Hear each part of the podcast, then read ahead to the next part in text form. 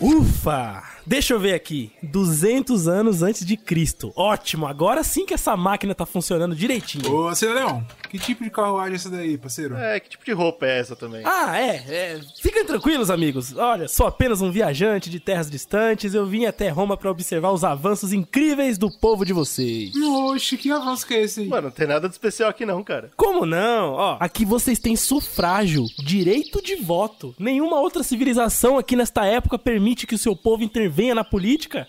Bicho, ninguém quer saber nossa opinião não, mano. Você tá louco? Os caras ignoram a voz do povo. Eu falo, tinha que ser, tinha que voltar o voto impresso, mas nego não, STF, essa porra aí nunca me representou, tá ligado? STF? Vocês estão querendo falar do Senado, né? Isso, aqueles velhos lá, tudo, tudo bandido criminoso. Mas, gente, o Senado é a primeira expressão de democracia que já houve por aqui. Democracia?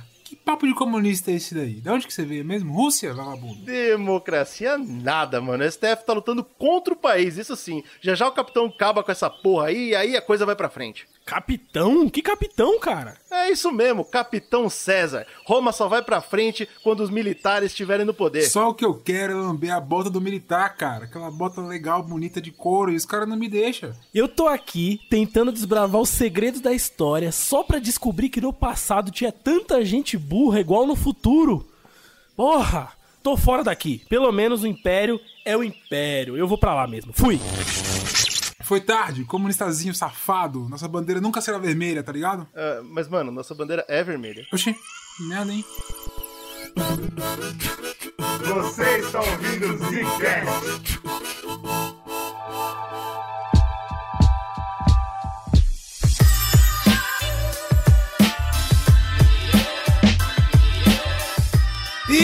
Começando mais um Zcast no bagulho. É quem fala, Bruno. Aqui quem fala é o Slowlius, é, Imp- Impérios, Protérios Romanos. Protério.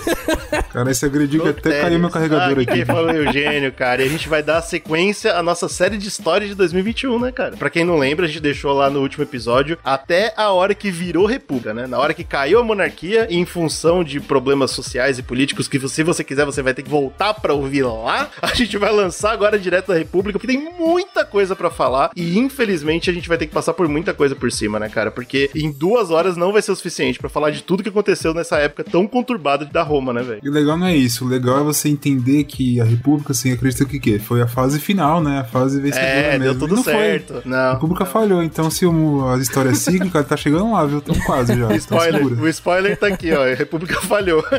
Vocês vão ouvir esse podcast inteiro pra ouvir no final dando tudo errado. Que incrível. Além de entender o que aconteceu até agora, se você não ouviu o primeiro episódio e tá ouvindo esse aqui, eu te garanto, você vai ficar confuso no começo. Então a gente tá considerando que assim, você acabou de sair do primeiro episódio, tá? E tá aqui de volta. Então volta lá, ouve o Zcast Roma Monarquia e depois segue daí.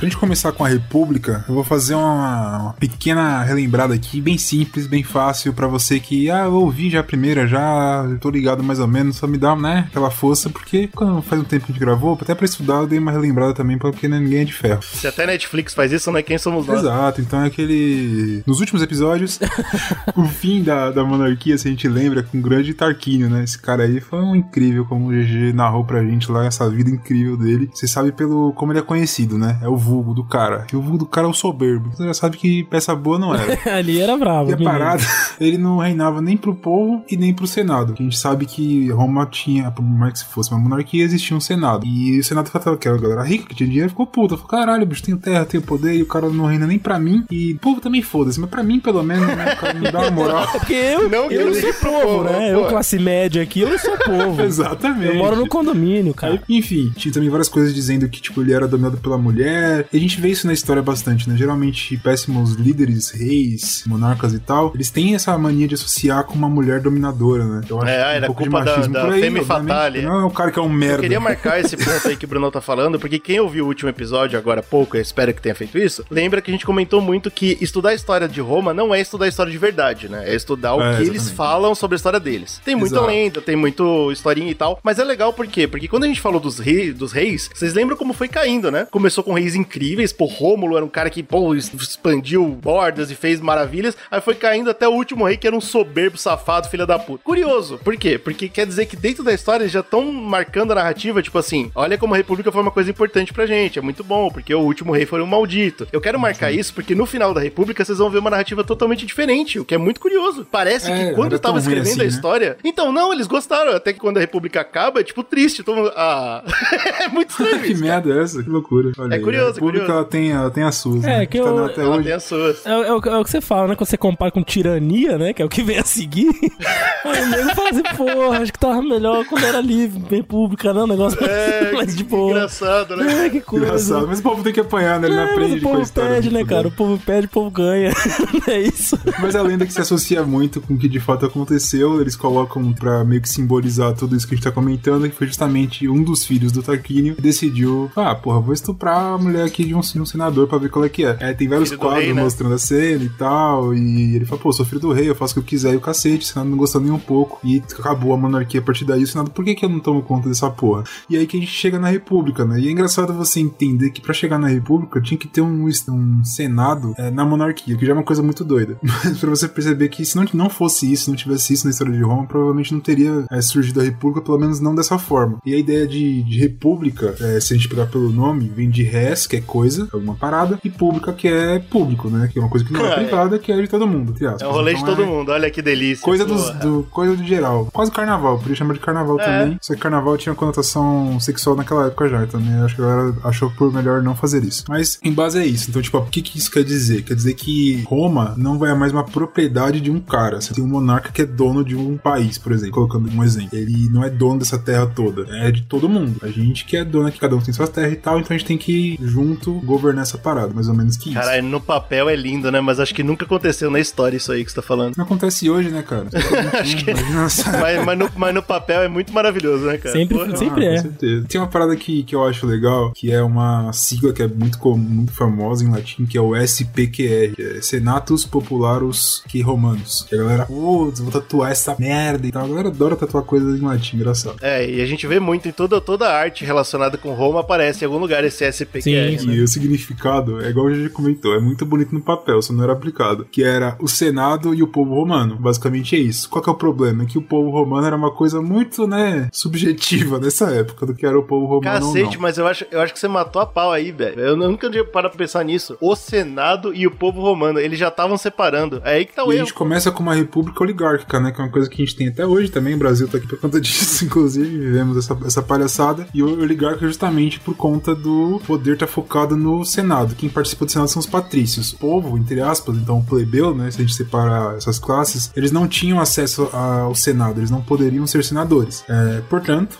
tudo era feito pelos senadores para eles mesmos, que eram os patrícios, que eram de é, não necessariamente ricos, tá ligado? Claro que, obviamente, muitos deles eram tinham muito dinheiro, mas era mais por terras, tá ligado? Uhum. A gente vê quando Era poder. você- poder. Terra é igual poder, né? A gente sabe. Até hoje Terra é Poder. fazer um, acho que um paralelo que, que eu consegui entender e talvez as pessoas consigam entender também. Porque eu tô falando, tipo, essa diferença de dinheiro e terras. Porque depois, quando, a gente vai passando, na própria República de Roma mesmo, a gente vai passando os períodos, é, vai nascendo com o que a gente chama, chama hoje em dia, né, historicamente, como burgueses, que são os caras que eles são, entre aspas, da plebe, da classe menor, não são. Não são herdeiros, não são né? herdeiros, só que eles conseguiram ganhar grana com o comércio. Então, tipo, eles acabam sendo poderosos. Isso é importante pra gente, depois a gente vai vendo na- nas leis que vão surgir em Roma e tal, que são importantes, tem a ver com, com essa parada também. Então, até então, a ideia é que a gente tem uma república oligárquica que era governada pelos patrícios pra eles mesmos e o povo na merda, que era a grande maioria, que era quem fazia o trampo de verdade. Essa parada já marca a república. Eu acho legal que a gente nasce com a república cagada e ela vem de É. lá da mesma jeito. não mudou porra nenhuma. E Caralho, pra- é a primeira vez que a gente vê a República e ela vê desse jeito. Já vem deturpada, cara. O cara já vem errado já. Mas aí os caras pensaram, o Senado falou, pô, legal, a gente precisa organizar agora. Já que não tem um dono mais na bola, a gente tem que, porra, organizar. Como que a gente vai fazer? Vamos criar magistraturas, que é parecido com ministros, né, que a gente tem hoje. Pessoas especializadas, ou deveriam pelo menos, em certas áreas para conseguir é, ditar leis e regras de áreas específicas ou aprovar essas leis e dar projetos e coisas assim. Então eles já tinham essas magistraturas, que, obviamente, eram cargos públicos e também não poderiam ser acessados pelos Os plebeus. caras só se dando tapinha nas costas, né? Começaram a inventar novos cargos pra eles mesmos. É, é muito. Exatamente, é isso. E é isso foda aí. porque, tipo, essa, essa necessidade de inventar novos cargos, a gente até comentou no final da, da monarquia como que já existia todo o, o sistema, né, preparado ali pro Senado. Tanto que não foi, não teve guerra nem nada, só acabou a monarquia e começou a república. Mas é interessante que eles tiveram que inventar novos cargos porque só teve uma regra que eles bolaram quando eles derrubaram o rei. Nunca mais haverá um rei em Roma. E é uma verdade, nunca mais houve um rei em Roma. stolen or absconded from the house of Marius Dolabella. Under the protection of Pompey Magnus and Julius Caesar, Senate sits tomorrow. Be aware. No disorder will be tolerated. O que eu acho legal dessas magistraturas é a que é a mais famosa, que a galera mais comenta, que são os cônsules. Por quê? Esse negócio que o GG comentou é legal. Os Tipo, a reis, gente né? não- é, a gente precisa de alguém que governe, certo? Não vai ser mais um rei. Então quem a gente vai colocar? Cônsules. Que é de fato que vai exercer o poder executivo. Só que pra gente não sofrer isso de colocar um cara lá e falar, pô, mas se eu que sou o poder executivo, eu só vou ser o rei dessa porra que foda-se. Fazer o quê? Vou colocar dois caras. Porque eles vão ter que governar sempre em consenso. Então, tipo, Aham. se um cara quiser, tiver, tipo, indo muito a mais, o outro freia. Fala, não, isso aqui eu vou vetar e foda-se. E os caras têm que ir na politicagem. Isso que eu acho legal também, tem muito de política, eles têm que conversar ali pra chegar num consenso pra conseguir governar e tal. É, eu sei que parece hoje em dia, hoje em dia, claro, fica muito primitivo, mas faz sentido, porque tá começando a parada, tá ligado? Isso parece uma Claro. evolução, entre aspas, interessante. E a gente tem que lembrar que é pouca gente também, né? É, não, não é do tamanho de um país do, que nem o Brasil, por exemplo. Exato. É Era, uma- era, é, era uma cidade muito grande, então fazia sentido duas pessoas estarem com, o domínio ali. Se a gente parar pra pensar, se, sei lá, se a gente for ver Grécia, onde a gente vai ver Esparta e tal, que ficou famoso pelo filme do 300, né, do Zack Snyder, Snydeus, a gente lembra que tinha também dois reis, né? No caso não eram dois Pois é. cônsules, mas eram dois reis, um de guerra e um mais político e tal, mas Sim. a ideia era um pouco a mesma, né? É. Um podia vetar o outro e tal. Isso e um funcionava, poder. cara. Tinha que ter um conselho, esse conselho deliberava, né? E aí eles tomavam atitude sobre decisões econômicas, de guerra e essas Parece coisas. absurdo, mas esse é o momento que melhor funcionou a República. Quando tinha pelo menos um cara lá do lado do outro pra falar, ô, calma aí, amigão. Era isso. Cara, se melhor funcionou já era errado, imagina. pois É, é, pois é. cara só E aí a gente tem também o outro cargo que era muito importante, que são os pretores, que seria como se fosse a, justiça, né? Os juízes da parada. Aham. Então você tinha lá uma magistratura que era pra galera que julgava os outros, enfim. Você tinha os pretores. Outro que é muito importante são os questores. Ah, esses aí questionavam, Que- questionavam. Os questo- questionadores. Exato. Não, as tava na questões. rua e falou assim, cara, por que, que você tá andando assim guarda-chuva? Sendo que vai chover. Não, é quest... Cara não, fala, "Pô, os não sei." questores é que faziam as questões, né? Tá ok? Isso, Legal. exatamente. Na verdade, não. Os questores, eles faziam o recolhimento de impostos. Olha, então seria como filha se da fosse puta. o ministro da fazenda ali, é o leão de Roma. É aquele lá que taxa, Caralho. né? O arroz vai lá pra cima. E ele vai lá e, e vai te questionar, vai me pagar ou não? Essa era a o cara, questão. Tinha também os censores. E aqui você pode criar uma confusão, você fala assim, pô, então o cara que já tinha censura em Roma? Ah, Olha. assiste. Não, na verdade, censores de censo mesmo. É tipo o IBGE da Aí, parada. pô, tá ligado? Tá Caralho, vendo? A a, gente, a gente não tem isso no Brasil É, mano, hoje. hoje os eles caras des- destituíram o nosso, nosso censo.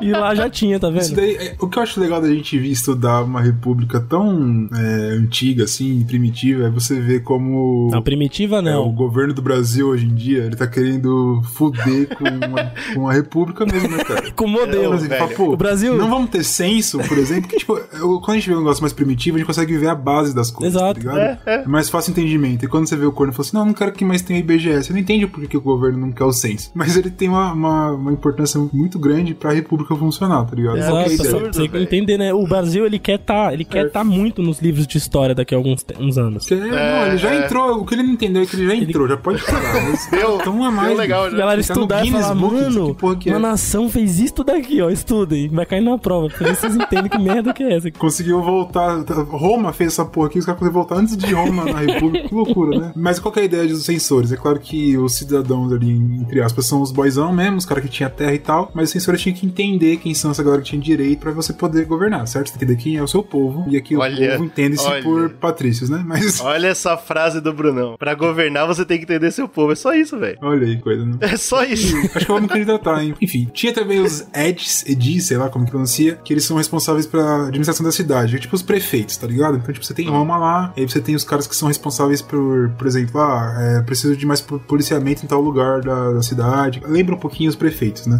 Tudo muito você tinha um papel muito, muito bonitinho, pra fazer família, fazer. tinha um, que é um cargo que é interessante, que são os ditadores. E aqui, tipo, com a nossa ideia de ditadores, a gente fala, putz, que merda. Totalmente merda diferente, isso né? e tal. Só que a ideia deles era diferente. Era tipo assim: pensa que você acabou de sair da monarquia e que por mais que você não estivesse curtindo tanto porque o senador falou, porra, eu, eu não tô sendo mimado e eu quero me, é, beber na, né, na mamata do governo e não está acontecendo isso comigo, tô sendo muito chato, eu vou tirar o rei. Mas pra eles era, é, tudo era, tinha um rei, tá ligado? Então esse, papel de ter alguém que, que é o tipo um pai, deixa comigo que eu tomo conta, que é uma coisa que a gente vê até hoje, tá ligado? Essa dicotomia do Brasil, por exemplo, ah, Lula ou Bolsonaro, essa ideia de tipo, É. ter um pai que, que A gente precisa de tudo. um, de um paizão. Essa figura paterna que existe na política, que até hoje, naquela época, era muito mais forte. Você acabou de sair da monarquia, tá ligado? Pra você que funcionava era a monarquia. Estamos testando algo novo, mas não vamos muito além. Então, se der merda, sei lá, ah, rebelião, greve, alguma porra aconteceu muito grande, a gente pega um cara, escolhe um ditador e ele vai ficar por um período de seis meses. E pode estender até mais seis. Só que você não pode ficar mais que isso. A gente tem hoje um contexto terrível pra palavra ditador, mas nessa época o nome veio de uma coisa bonita, é o porta-voz do povo, olha aí. Exatamente. Ele é o que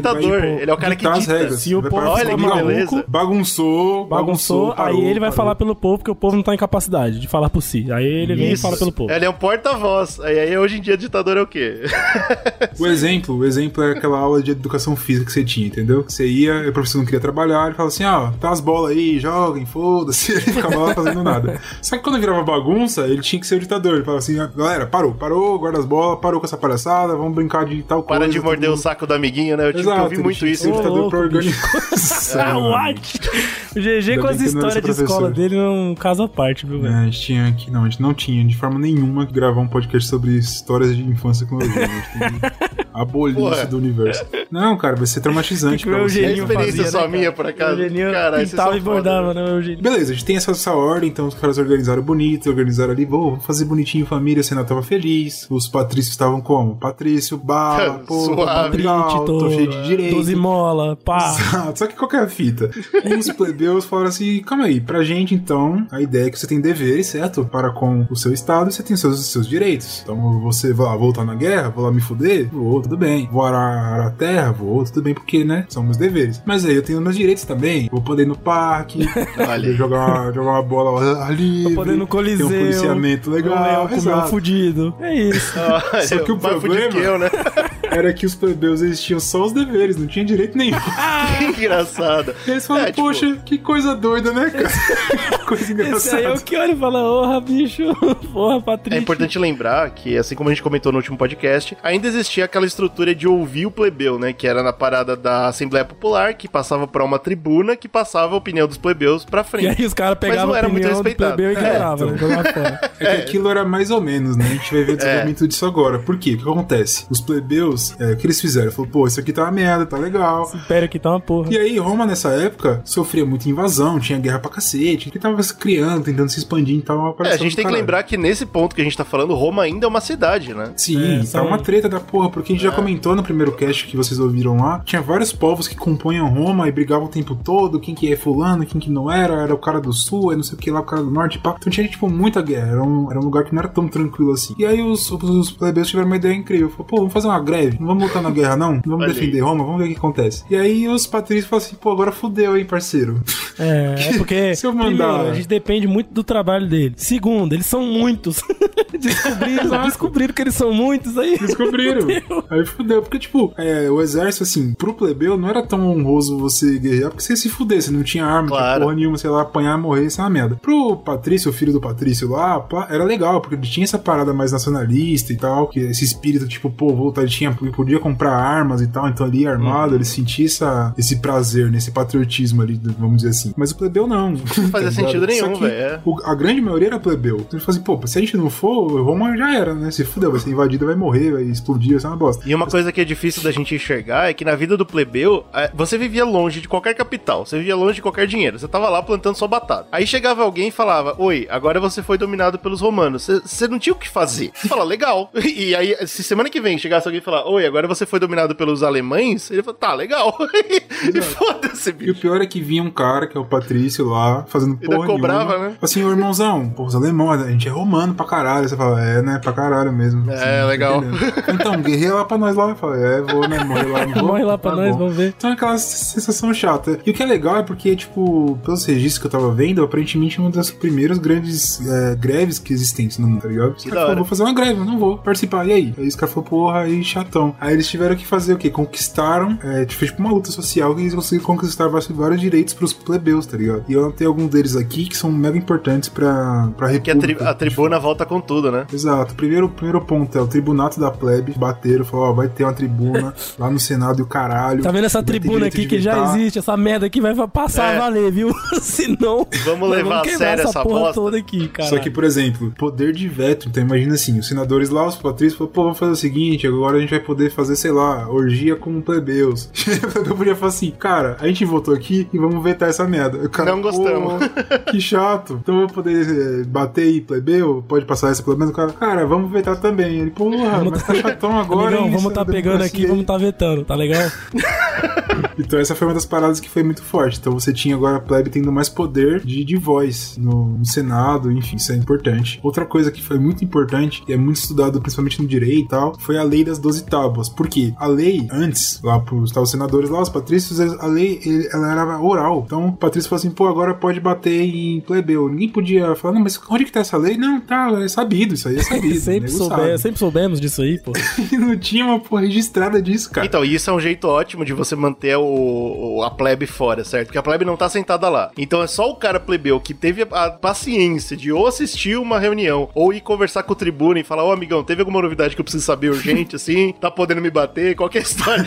Se eu, queria sair, fizesse... eu queria sair de casa, mas deu, deu um medo aqui, deu um negócio é, estranho. Então, se o cara não faz isso, ele não sabe do que tá acontecendo. E é esse o melhor jeito de você deixar o povo fora do que tá acontecendo. A falta de informação. Hum. E aí, de novo, a gente volta pro Brasil de cara, velho.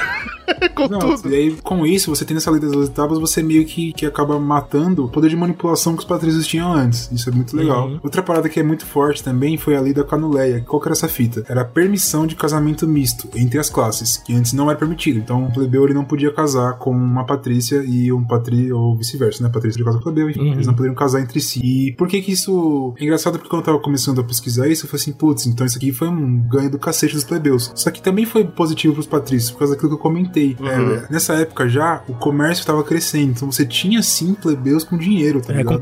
Você tinha patrícios falidos, tinha terra, mas É algo semelhante tá que vai acontecer lá na frente com a burguesia, né? Quando você tem os, é, os aristocratas da monarquia fudidos da merda e os burgueses ficando ricos, e aí, opa, libera casar com os caras, porque, né, a grana tá aí. Foda-se, dá título pra esses caras. É, foda-se, foda bora.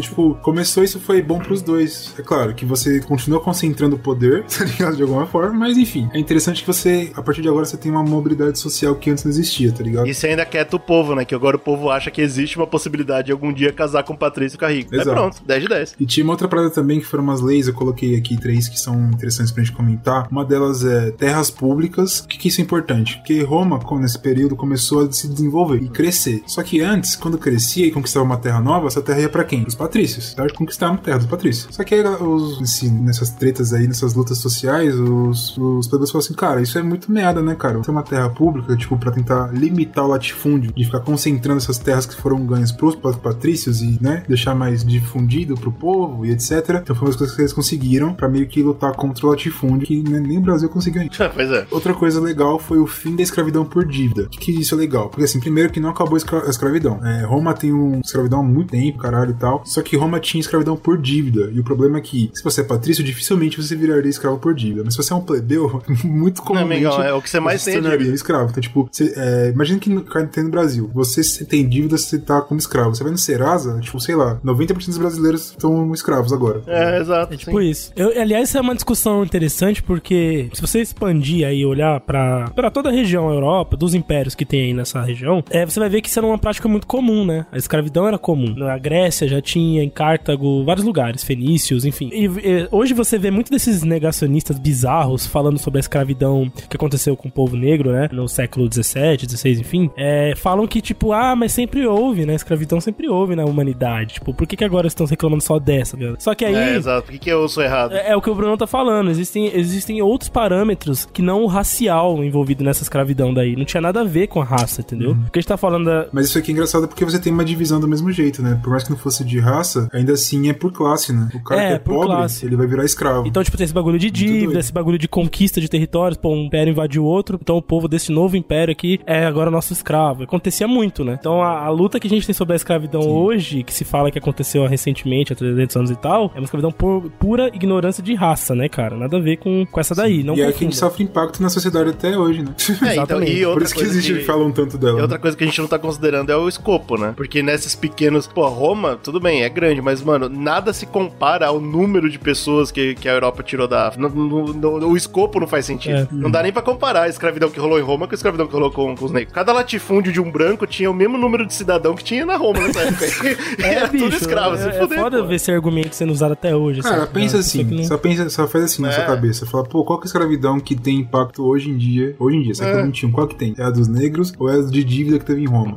Não, então isso vai matar suas discussões e suas dúvidas. Só que que é legal pontuar que foi o fim da escravidão por dívida. Por vitória dívida, judeus. é, Não por quer dizer que acabou a escravidão em Roma. Sim, até porque a mão de obra escrava era muito importante pra esses impérios todos. Pra esses- Exatamente. Até pra você conseguir crescer É. e explo- explorar novas terras do Exato. caralho. Então, tipo, a Roma não parou com a escravidão. Foi uma coisa que os exploradores conquistaram de cidadãos de Roma não virarem escravos por conta de dias. Outra parada que é legal também é que eles conseguiram depois, mas depois com essas lutas, de que já que tem dois cônsuls, um deles deveria ser plebeu. Isso é aumentei fenomenal. Ainda mais a voz do plebeu no governo da parada. os caras Então, conquistaram muita coisa, né? de fato no poder.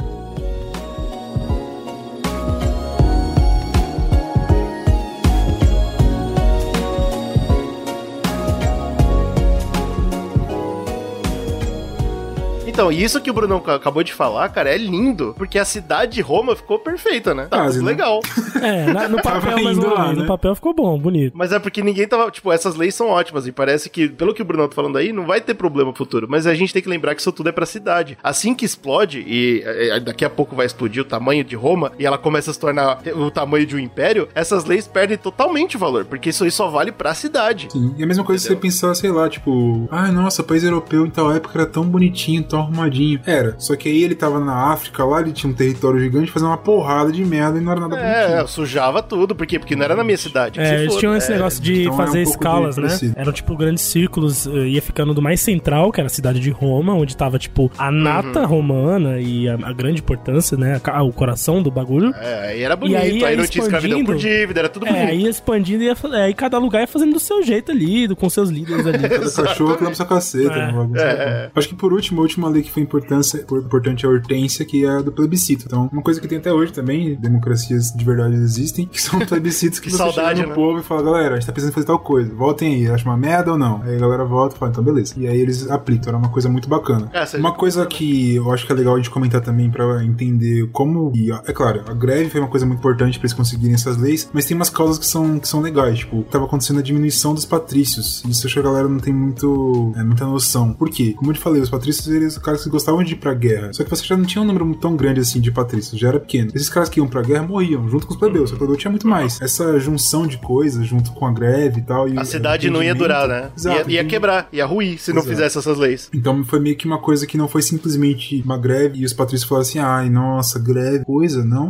não, foi tipo um entendimento mútuo ali de que se eles não fizessem, não cedessem, eles iam se foder também. Então É. foi meio que uma coisa natural que foi acontecendo. Mas E deu aí, muito certo, velho. Deu muito certo, tanto que o resultado que você tem disso é um momento de paz ali, de tranquilidade interna em Roma. O que eles começam a fazer? Fortificações, começam a fortificar Roma, os exércitos vão ficando mais fortes, pra você não tá o tempo todo uma bagunça interna foda, é guerra civil e o cacete, tá todo mundo tranquilo, você consegue organizar a cidade, tá ligado? Então a cidade foi crescendo por conta disso. Agora eu posso marcar aqui no podcast. Esse é o único momento em que a Roma República tá bonita de verdade. Parabéns. Sim, aqui ela tá redondinha. Show. Se desse um para passo pensa, pra fora da que- fronteira, acabava tudo, não é merda? Exa- E, e adivinha o que E é o que eles fazem. Fala assim, pô, tamo redondo, tamo tranquilo, tamo sem nada, né, pra ficar coçando aqui, vamos arrumar o problema. Vamos, pra cabeça, vamos pra cabeça, que o ser humano de boa não, não existe, não A existe. primeira expansão que eles fazem é conhecido por guerras samnitas, que são na Itália central ali, né? Tipo, pô, vamos dominar o centro da Itália. Ah, que nem Itália começar a porra toda, foda-se. E aí eles começam a, a, a guerrear pra cacete. É, eu não peguei todos os detalhes dessa guerra, você consegue encontrar, porque não são tão legais assim, não tem tantos registros pelo que eu tava vendo, e é meio que uma confusãozinha, mas a ideia é que teve tipo umas três guerras, tipo, ficava, porra, truta de uma cidade lá, e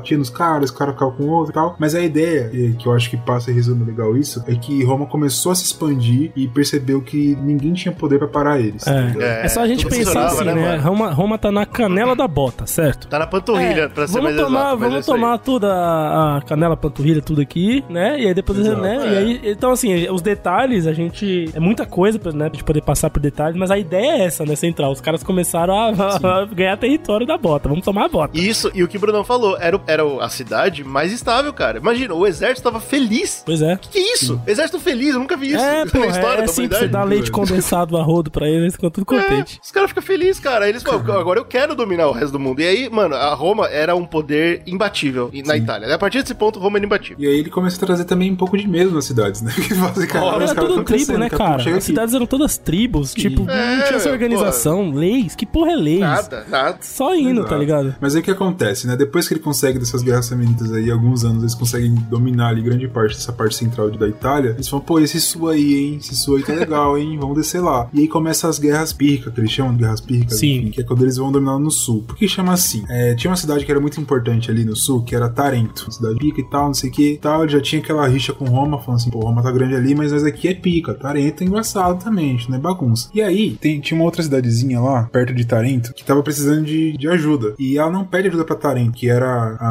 Mais próxima, né? O mais poder mais próximo. ali. O, o, Tarento o que hoje em dia exemplo, se chama Taranto e fica na, no salto da bota. Olha aí. Por quê?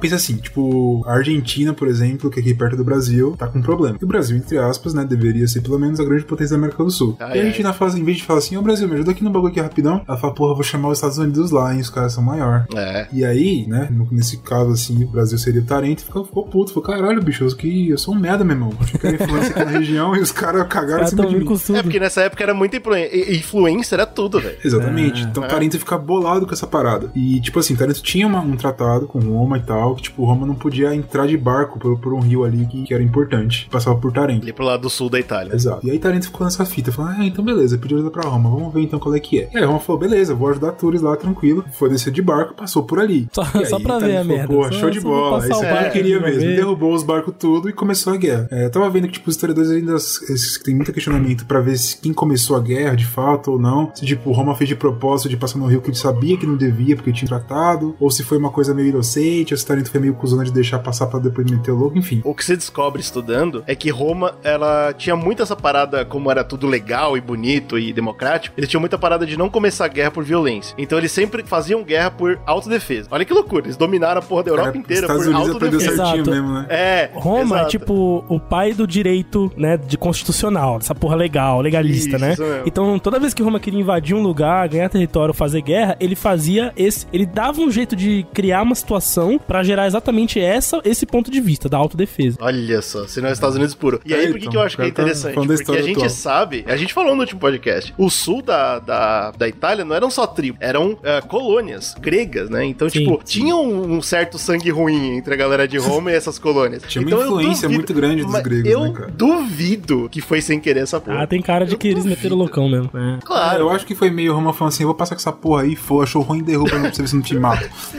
e eu acho que foi meio por aí mesmo. e aí rolou, né? Obviamente começou a, a grande treta. E aí Tarento, obviamente, que não tinha pica pra bater em Roma, né? Obviamente. Claro, porra. E aí Tarento falou assim: pô, vou pedir ajuda pra um cara bacana, que é quem dá o nome da guerra, que é o Pirro. Quem que era o Pirro? O Pirro é um cara que ele participou do, do exército do Alexandre o Grande, então ele já viu um império grego gigantesco, então ele tinha essa brisa que ele queria ter um império tão grande quanto, tá ligado? Uhum. E eu acho que ele aposto- viu uma oportunidade aposto- ali. é, e eu aposto que ele falou: opa, contra os romanos eu vou tranquilo, não precisa nem me dar desculpa, eu vou. Exatamente. Ele foi, eu acho que ele sentiu que ele tinha uma oportunidade ali de ganhar mais terras e tal, e mais influência e ganhar, ficar grande ali nesse território de italiano ali, né? E ele decidiu falar: não, pode deixar com o pai, o pai é brabo, relaxa, tranquilo. E aí ele chegou é, em Tarento, teve duas grandes batalhas contra os romanos. E o que é interessante é que o Pirro ganha as duas grandes batalhas. pois é. O problema, o grande problema daí, que talvez Pirro não tinha pensado nisso, é porque você pegou um exército ali de fora, juntou com um Tarento, que era pouca gente, Atravessa o mar. Roma, que era gigante, tinha um monte de gente. Então Roma foi perdeu duas batalhas, mas tinha gente pra repor, eles não tinham, tá ligado? Aham. Então ele falou, pô, a gente ganhamos, é, tipo, ganhou a batalha, mas perdeu a guerra, tá ligado? Porque a gente vai se fuder. Olha aí, porra. A gente não tem gente o suficiente. Tem uma parte da história, a partir daí, que é um pouco estranha. Tem muitos detalhes sobre o que aconteceu, os motivos e tal. Que o Pirro parou, perdeu suas duas batalhas e falou, porra, vida. Tá dando não. Acho que eu vou colar ali na Sicília, que é uma ilha que fica ali embaixo, mais pra baixo A ainda. Sicília fica a na- no Sicília? bico da bota. Exato. Tô bom de- uma tô bom de bolinha no geografia da, da bota ali. E era muito importante porque era o centro do Mediterrâneo, né? Então se você domina a Sicília, você domina o Mediterrâneo. Exato. Então ali era uma bagunça do cacete, porque tinha influência do, de grego, de Cartago, tinha uma porrada de influência de quem queria dominar o Mediterrâneo. Então era um lugar que era incrível já. E aí o Pirro vai pra lá, faz um monte de bagunça lá, não se sabe exatamente o que ele fez, o que deixou de fazer. Só que isso deixa o Ta- Tarinto muito triste, né, cara? Porra, bicho. Me abandonaram legal. Chamou o cara aqui, o cara veio aqui, porra, bateu nos romanos aí, perdeu todos os nossos homens sumiu. Invasou, foi pro, pro- proteger outro lugar. I am a Roman citizen, he wrote. For Cicero, that meant championing the idea of the Roman Republic, a form of government where power is held by the people, not an emperor, king, or queen, or a military ruler. Eu acho bacana que tem um termo, né, que é usado em função do que ele fez da história, que é tipo uma vitória pírrica. Aham. Exato. Que é quando você ganha qualquer coisa Ganha em- perdendo. por um preço muito alto, né? Você parece um minha preço vida, cara. alto. Parece minha vida. Que eu sempre faço assim, pô, hoje eu ganhei, eu vejo que eu perdi. Sempre. Engraçado É isso. pra caramba. É, eu acho que eu tô- sou. Todo dia do Brunão é um dia pírrico. É o dia pírico total. Cara, eu vou escrever um livro sobre minha vida, vai ser Vida Pírica. Aí, homenagem Deixa aqui até ao anotado aqui pra não esquecer. que fez uma guerra, ganhou Eu sou- e perdeu. Sou tudo igual esse maluco. Ganhou e perdeu que legal. Enfim, acho que por isso que eu fiquei tão apegado a esse cara aí. Eu acho que faz muito sentido. Mas aí, beleza, ele foi lá e tal. Quando ele sai fora, ele deixa lá pra tomar conta de Tarento o Mi Milon, que era o cara que era braço direito dele lá. E Tarento falou assim: pô, acho que a gente foi enganado e eu queria tanto tirar esse cara daqui, como é que eu faço? E aí eles pedem ajuda pra Roma, tá ligado? Olha aí, falhou. Aí errou. É, tipo, desculpa perdeu a qualquer batalha, coisa, eu preciso da sua ajuda. Agora- Eu, eu chamei aqui um maluco, o cara me fudeu. e desculpa qualquer O jogo coisa. virou, não é legal. mesmo? Foi, virou. E aí Roma vai resolver a parada. Faz o meio campo com o Milão lá, fala, cara, veja bem, fazer uma parada diferente, vamos Só vai embora, parceiro. Só o vai Milão embora. fala assim, é melhor sair fora daqui, senão vai sobrar pra mim. Sai fora. e aí Roma fala, pô, já que Tarento agora tá tão sensível, né, deixa eu cuidar, né? Deixa eu dar uma cuidada legal aqui. Pegar aqui também o resto dessa bota. Ele fala, ah, cara, foda-se também. E aí, Roma, a partir daí, dessas guerras pírricas, ele con- consegue conquistar a bota por completo, né? Tem o norte ainda lá, mas a gente vai chegar lá um dia com essa expansão. Mas pegou toda a parte da canal da bota e o sul. Ficou faltando apenas a Sicília, né? Mas a bota em si estava toda conquistada a partir daí. Eu mostrando acho que, muito- tipo, de fato, depois da República, eles conseguiram é, ter um impacto tão grande assim, que a gente falou todas as tretas pra eles conseguirem montar uma cidadezinha no meio da Itália e agora eles mandam na porra toda, tá ligado? A Na Itália é península deles, inteira, cara. E né? eu acho muito legal, porque, a segundo a história, essa guerra pírica, pírrica é a batalha que Roma mais perdeu, né? Foi a, foi a batalha que Roma mais apanhou dentro do território italiano, óbvio. Os caras ganharam E- perdendo, velho. É, então, e como que terminou a guerra? A Itália toda nossa, pronto. É, mano, e essa é a batalha cara que a gente mais apanhou caiu também. aqui. Imagina, cara você ir caiu pra uma cima, guerra, né, perder, aí você fala, não, eu vou de novo, É. você perde e você, no final você ganhou. Você fala, É, "Nossa, tudo desceu, pronto, é legal, isso." deu, É nóis. isso. Mas, mas a parada agora é que Roma crescendo. Quando você cresce na vida, cara, tem uma coisa que acontece é que, co- que tu começa a chamar a atenção dos outros. Porra, aquele cara tá crescendo bacana, hein? E todo mundo começa a te notar, né, porra? E aí tu vai achar o quê? Tu vai achar ah, problema pra cabeça, que é o que Roma gostava. E não era pouco, né? Não era pouco que ele já tinha mexido com a Grécia lá do outro Pois lado. tinha é, eu queria dar uma mundo, pausa nesse esperta. próximo passo da bagunça romana só pra poder situar o que, que as pessoas em volta de Roma estavam olhando pra isso, tá ligado? Porque Roma, nesse processo todo que o Brunão falou de conquistar a bota, e aí que culmina, né? Tipo, eles ganham de presente a guerra pírrica, que é o, o Pirro ir lá fazendo merda. e ele, pô, que bacana, vem aqui pá, pra poder cimentar a bota, de, desse primeiro pedaço, deles começarem a tomar o centro ali da Itália, até ficar com a península inteira, passaram-se quase um século, tá ligado? Pra, as pessoas Uhum, entenderem sim. que, tipo, não foi um fenômeno rápido, mas assim, pro tamanho que, que se tornou, com é, as mudanças, né, que da monarquia pra república aconteceram, foi tipo um período de. Foi até rápido, né? Parando pra pensar. O tanto de Essas guerras gerações. né? rápidas, assim, que a gente tá acostumado a ver na história, é depois de Revolução Industrial e o cacete. É, as que guerras o bagulho- demoravam muito, velho. As armas matavam mais, legal, era, né, você tinha uma mobilidade maior. Mano, nessa época tinha que mo- mobilizar um exército a pé, a cavalo. Era, Era mó rolê. O pior bagulho, eu acho, da guerra antiga é sitiar. Imagina Sitiar você era- andar era o pra bagulho, né, caralho, mano? três meses andando. Ah, não, vamos conquistar a cidade tal, vamos, show de bola. Três meses andando, blá blá blá blá. Pá, andando a cavalo, o cavalo morreu, metade morre de doença, metade morre de, de Era verme, uma merda. Chegou, show de bola. Aí a cidade se fecha, você fala, porra, vou ficar mais dois meses aqui esperando os caras morrer de fome. Que inferno de guerra infernal que era. Não, não por acaso foi por causa exatamente de um cerco que deu errado que o Senado viu a oportunidade de derrubar o, a, a monarquia, Exato. né? Ah, ah, 100 anos Exato, antes é. aí. Então, tipo, é, realmente, Roma, ela falhou muito antes de acertar, mas depois que Começou ela a acertar com força, né? E aí ganhando acerto do- de graça também, do nada dos outros, que é. Pois é. Ô, velho, é sacanagem falar do cara, velho. Ele ganhou as guerras todas contra Roma, porra. Não ganhou, né, cara? Senão a gente não tava falando de Roma, tá falando de Pirro Grande, né, cara? Porra. Ele Venceu ele não soube administrar a vitória que ele teve, cara. Ele vai, ele perdeu Aí que aí, é aí foda. foi que ele perdeu. Mas então, o Bruno comentou que o norte da Itália tava ainda não sob o poder de Roma, né? Então, assim, passou 100 anos, Roma tava rica, tava poderosa, tava com esse as- ar de expansão. E o único lugar que Roma ainda não tinha conseguido pegar era a Gália Cisalpina, que era bem ali no norte, que a gente conhece muito bem pelas historinhas do Asterix, né? Que os romanos tentavam, tentavam, mas sempre se lascavam ali naquela região. Mas pra chegar até onde eles chegaram de conquistar a península, eles tiveram primeiro que ganhar da Liga Latina, né? Que eram os povos latinos lá, então teve uma guerra pra isso, que a gente não vai ter entrar em detalhes. Depois eles se. Mas a gente falou dos pô, da Liga Latina. A gente falou. Se você quer lembrar dela, tá no último podcast, que nessa aqui ela já morreu, é, né? é, os romanos vão lá, desce o cacete neles. Tem também os, o- as guerras sanitas que o Brunão comentou também. Eles venceram três guerras, conseguiram pegar mais pedaços. E aí vem a parada que é a Magna Grécia. O que, que é isso? A galera da Grécia que tava ali naquele pedaço, Pirro e outros tantos, né? Estados gregos ali, eles começaram a expandir pra esse lado da, da Europa. Então eles pegaram ali o sul da bota e algumas ilhas que tem. A gente tem três grandes ilhas, né? É, que a gente já vai falar sobre elas porque são muito importantes nesse período. Mas o que que eles fizeram? Eles começaram a expandir, entre aspas, culturalmente, não de maneira é, que nem Roma fez de estatizar, de, de criar um modelo estrutural, né? Domínio. Botar parede É, mesmo. não, eles foram no, lado cultural, entendeu? Nós somos gregos, nós a gente, a gente vê isso na filosofia, entendeu? A gente vai, vai espalhando e pá. Então a Magna Grécia fazia parte desse contexto do sul da, da península. Os romanos até que estavam de boa com isso, apesar dessas guerras que rolavam, eles entendiam que fazia parte. Então eles meio que, tipo, submetiam alguns ao poder, falavam assim, ó, tá bom, vocês ficam com a Magna Grécia maravilhosa, tudo, mas daqui é de Roma, tá bom? E a gente fica nessa numa boa. E aí vai, tá ligado? É porque é foda, porque eu acho que nesse ponto era uma guerra fria. Era tipo uma guerra fria. não fazia sentido pra nenhum, nenhum dos dois, pra eles, fazia sentido entrar em guerra Exato. Grécia era muito grande e Roma era muito grande. Se os dois entrassem em guerra, os dois Exato, perdiam. então era, a fica- rolava dessa maneira. Aí teve essa guerra pica, que o que acontece? Roma, quando ele teve a chance de bagaçar com os caras, que eles pediram ajuda pra eles, eles contaram com a aliança de uma outra civilização imperialista que também era emergente, que era Cartago, que ficava... Do outro lado do ficava, rio, é, né? Se você o, né, tentar imaginar o Google Maps aqui comigo, você tem a Itália, você tem o Mar Mediterrâneo, né, que é o que um, um marzão que divide ali a Europa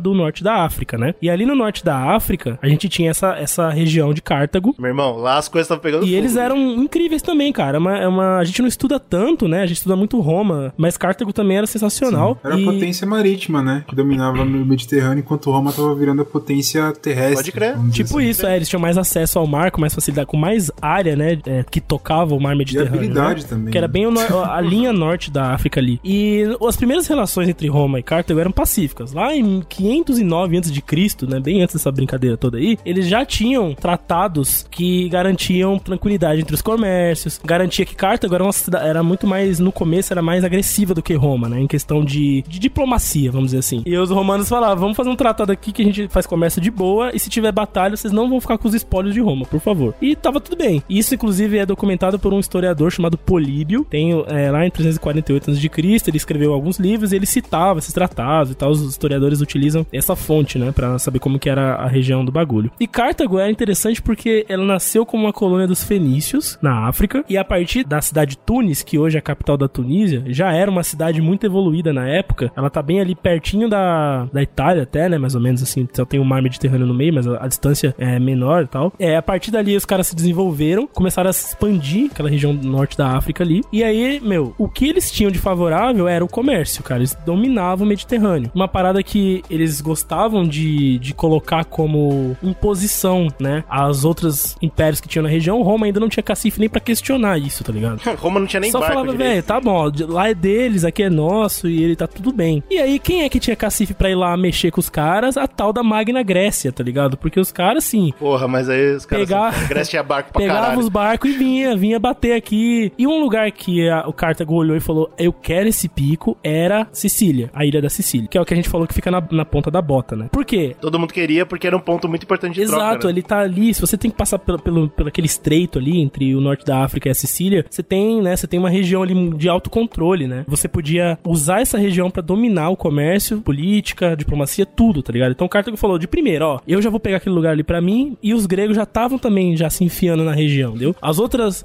Pô, você vai pegar o nosso território? Pois é.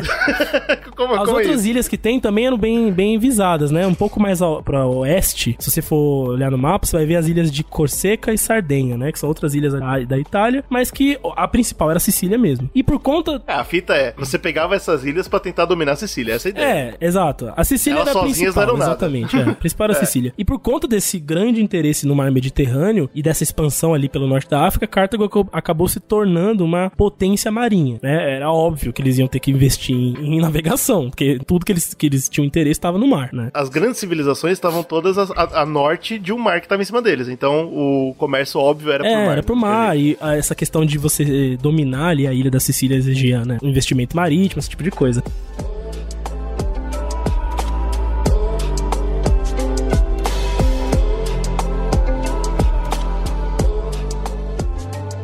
E aí começam as primeiras faíscas entre gregos e cartaginenses, porque os gregos estavam ali também, botando os barquinhos deles, fazendo os comércios. E eles tinham uma conduta que era poucas, né? Car- Cartago era diferente de Roma no sentido de querer te vencer na lábia, né? De te vencer pela lei, pela, pelo direito. Ele não atacava em autodefesa, ele atacava em auto-ataque. né?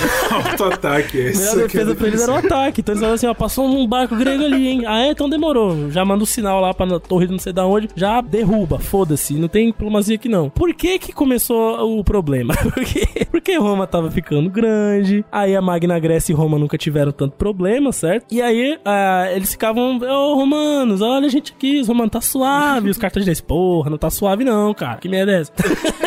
E aí no, no século V acontece uma- um conflito que vai mudar a maneira como Cartago toma conta da região, né? Porque no, no leste da Sicília tem um lugar chamado Siracusa. E esse lugar é brabo, né? Até os caras falam hoje, até hoje, o bagulho da máfia, né? O cara de Siracusa, ele é brabo. sei. Lá tinha um tirano. É um terreno que nasceu no É, crime. um terreno né? que nasceu dos- só dos ignorantes, dos brabos. E tinha um tirano lá em A Siracusa. Sicília como um todo, né? É o lugar dos, dos criminosos. É, né? os caras já nasceram com ódio. E eu tinha um tirano lá em Siracusa chamado Galeão I. Ele mesmo falou: eu sou o primeiro. Cara, tem nome, ele tem nome de tirano mesmo.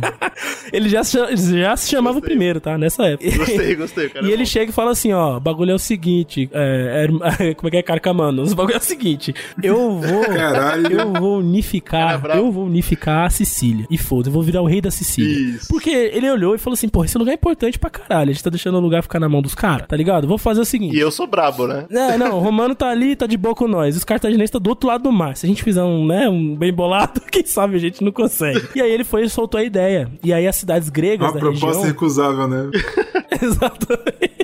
A gente vai falar assim, cidades gregas da, da Sicília. Vamos todo mundo se juntar, vamos botar eu no poder, que aí eu vou botar pra lascar e nós vamos ganhar dinheiro a rodo, vai ser lindo, vai ser maravilhoso. E a galera comprou o discurso do cara. Falou, porra, é louco. Aí Cartago ficou puta, né, mano? Foi lá, Claro. convocou um cara chamado Amilcar Giscão. Esse cara, Os nomes são incríveis, né? ele foi lá, né, ge- generalzão, falou: pega um exército, pega um navio, leva até a Sicília, dá um cacete nesse filho da puta pra mostrar quem é que manda lá e já aproveita e já mata os gregos tudo. Vamos fingir que. É, então, é genial. Fingir que, né? É genial você fazer isso porque você não tá entrando em guerra com Roma. Não, não, Roma tava só Você olhando. Tá liberando aquele Ima- espaço. Imagina, imagina. E outra coisa, não sei se deu pra entender aqui na linha do tempo, ainda é, Roma não tava nem com a bota inteira ainda. Aí, eu tô falando de 480 a.C. Inclusive essa batalha que o Amilcar foi lá é conhecida como Batalha de Rimera, né? De acordo com os relatos, essa batalha é contemporânea ao ataque de Xerxes na, na Grécia, né? Com as Termópilas de Esparta e com a batalha de Salamina Vixe, então- nos mares que o Te- Temístocles, né? Enfrentou o, o Império Persa. Roma tava longe de, de ser Roma. É, ainda. não, tava longe. Então, tipo, tanto é que dizem que foi no mesmo dia, mas isso é uma lenda, né? Que essas guerras aconteceram no mesmo dia É, e tal. claro. Mas é, é 480 anos de Cristo. Então, tipo, tava. O Cartago não tava gigante ainda, mas tava querendo botar lá seu, sua espada no chão e falar que é meu. Seu Amilcar Guistão. E, e é legal porque o Amilcar chega e toma um pau. assim, ele consegue tomar a Sicília menos a Siracusa. É o único lugar que ele não consegue, tá ligado? E aí ele perde a batalha na fronteira da Siracusa. Na época, a Siracusa, né? Eu tô falando de outro, né? Vai passando outras épocas, troca o líder da Siracusa, vira um cara chamado Dionísio. E esse cara, ele chega em 311 antes de Cristo. Será que era grego? Você acha que é grego esse cara aí? Dionísio tem cara, né?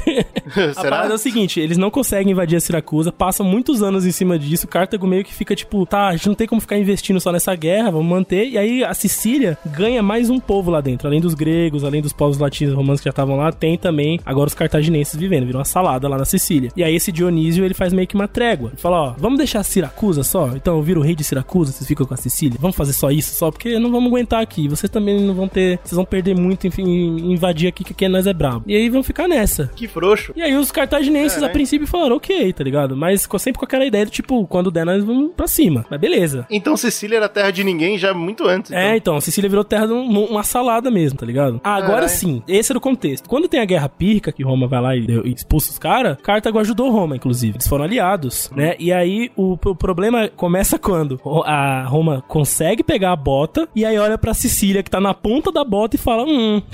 É bota. É, bo é bota. aí tá é na tudo ponta bota. da bota, é bota. também quero também, tá ligado?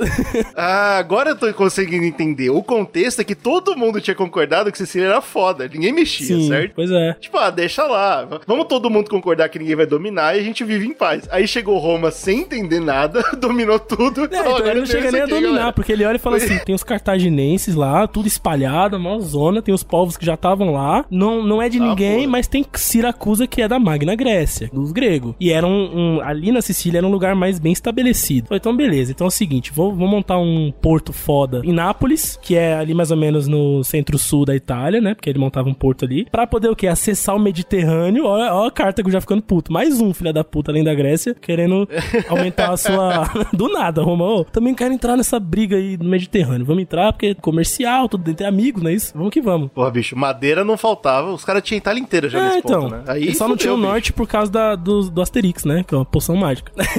Exatamente. Mas aí os caras falaram. Mas é magia também, né? Acho É, aí é sacanagem falar do Romano nessa parte, né? Porque o Obelix também, ele, ele já caiu no caldeirão, né? O cara... Já era embaçado. É, né? o bicho era brabo sem, sem poção, velho. Mas aí eles fizeram esse porto de Nápoles e o de Tarento também, né? Um de cada lado da bota, né? Pra poder ter acesso às duas saídas do mar. Aí chegou pra Siracusa e falou: Ó, Magna Grécia, vocês incríveis. É o seguinte, eu tô com um porto aqui na região também, eu sou seu amigo e é isso, tá ligado? Vamos ficar junto, ninguém vai se atacar aqui, é nóis. É, a Magna Grécia aceitou, falou: Porra, legal, vamos aproveitar, inclusive, que vocês estão aqui com nós aqui e vamos botar pra correr esses barcos cartaginenses aqui, porque a gente tá, né, cara, em Já harmonia. faz, já faz 200 anos que os caras estão querendo dominar aqui. É, aí, tipo, nessas de Cartago sempre tá uma- um passo adentro do território da Siracusa e tal, não sei o quê. Roma foi lá e mandou uma, uma legião. Falou, ó, toma uma legião aí. Só pra Só pra você ficar, você ficar de boa, pros caras não meter o louco. Só que aí o Dionísio fez o quê? Porra, tô com a legião de Roma aqui, né, cara? Eu vou, Vou dar uma zoada. aí ele foi e deu um passo pra frente pro território de Siracusa, pra dentro da Sicília. Ele tomou a cidade de Messina, que era uma cidade que tava sob poder de Car- do Cartago, né? Tipo, não poder, mas tava ali, os caras estavam rodando ali. É, tipo, o, o- o contrato era não dominar, né? E aí o Dionísio foi e dominou. Aí os caras, É isso. não, então é guerra. Então aí os cartaginenses declararam guerra a Roma, que sabia que a legião era Claro. de Roma. Foda-se o Dionísio, foda-se o, o Siracusa, tá ligado? O bagulho é Roma, é eles que estão fornecendo lá de cima e estão aumentando a influência, né? Aí eles chamam a guerra de guerra púnica, né? Porque os, os romanos chamavam os cartaginenses de punite, que vem de poenite, que é dos fenícios, né? Eles meio que sabiam já que era dos fenícios e tal, então eles usavam esse nome. E essa guerra, ela... Caralho, eu jurava que era púnica por causa de, de punição, alguma parada assim. punição. Não, é que eles chamavam eles de é mentira, né, bicho? E aí em é, começa essa guerra em 264 a.C.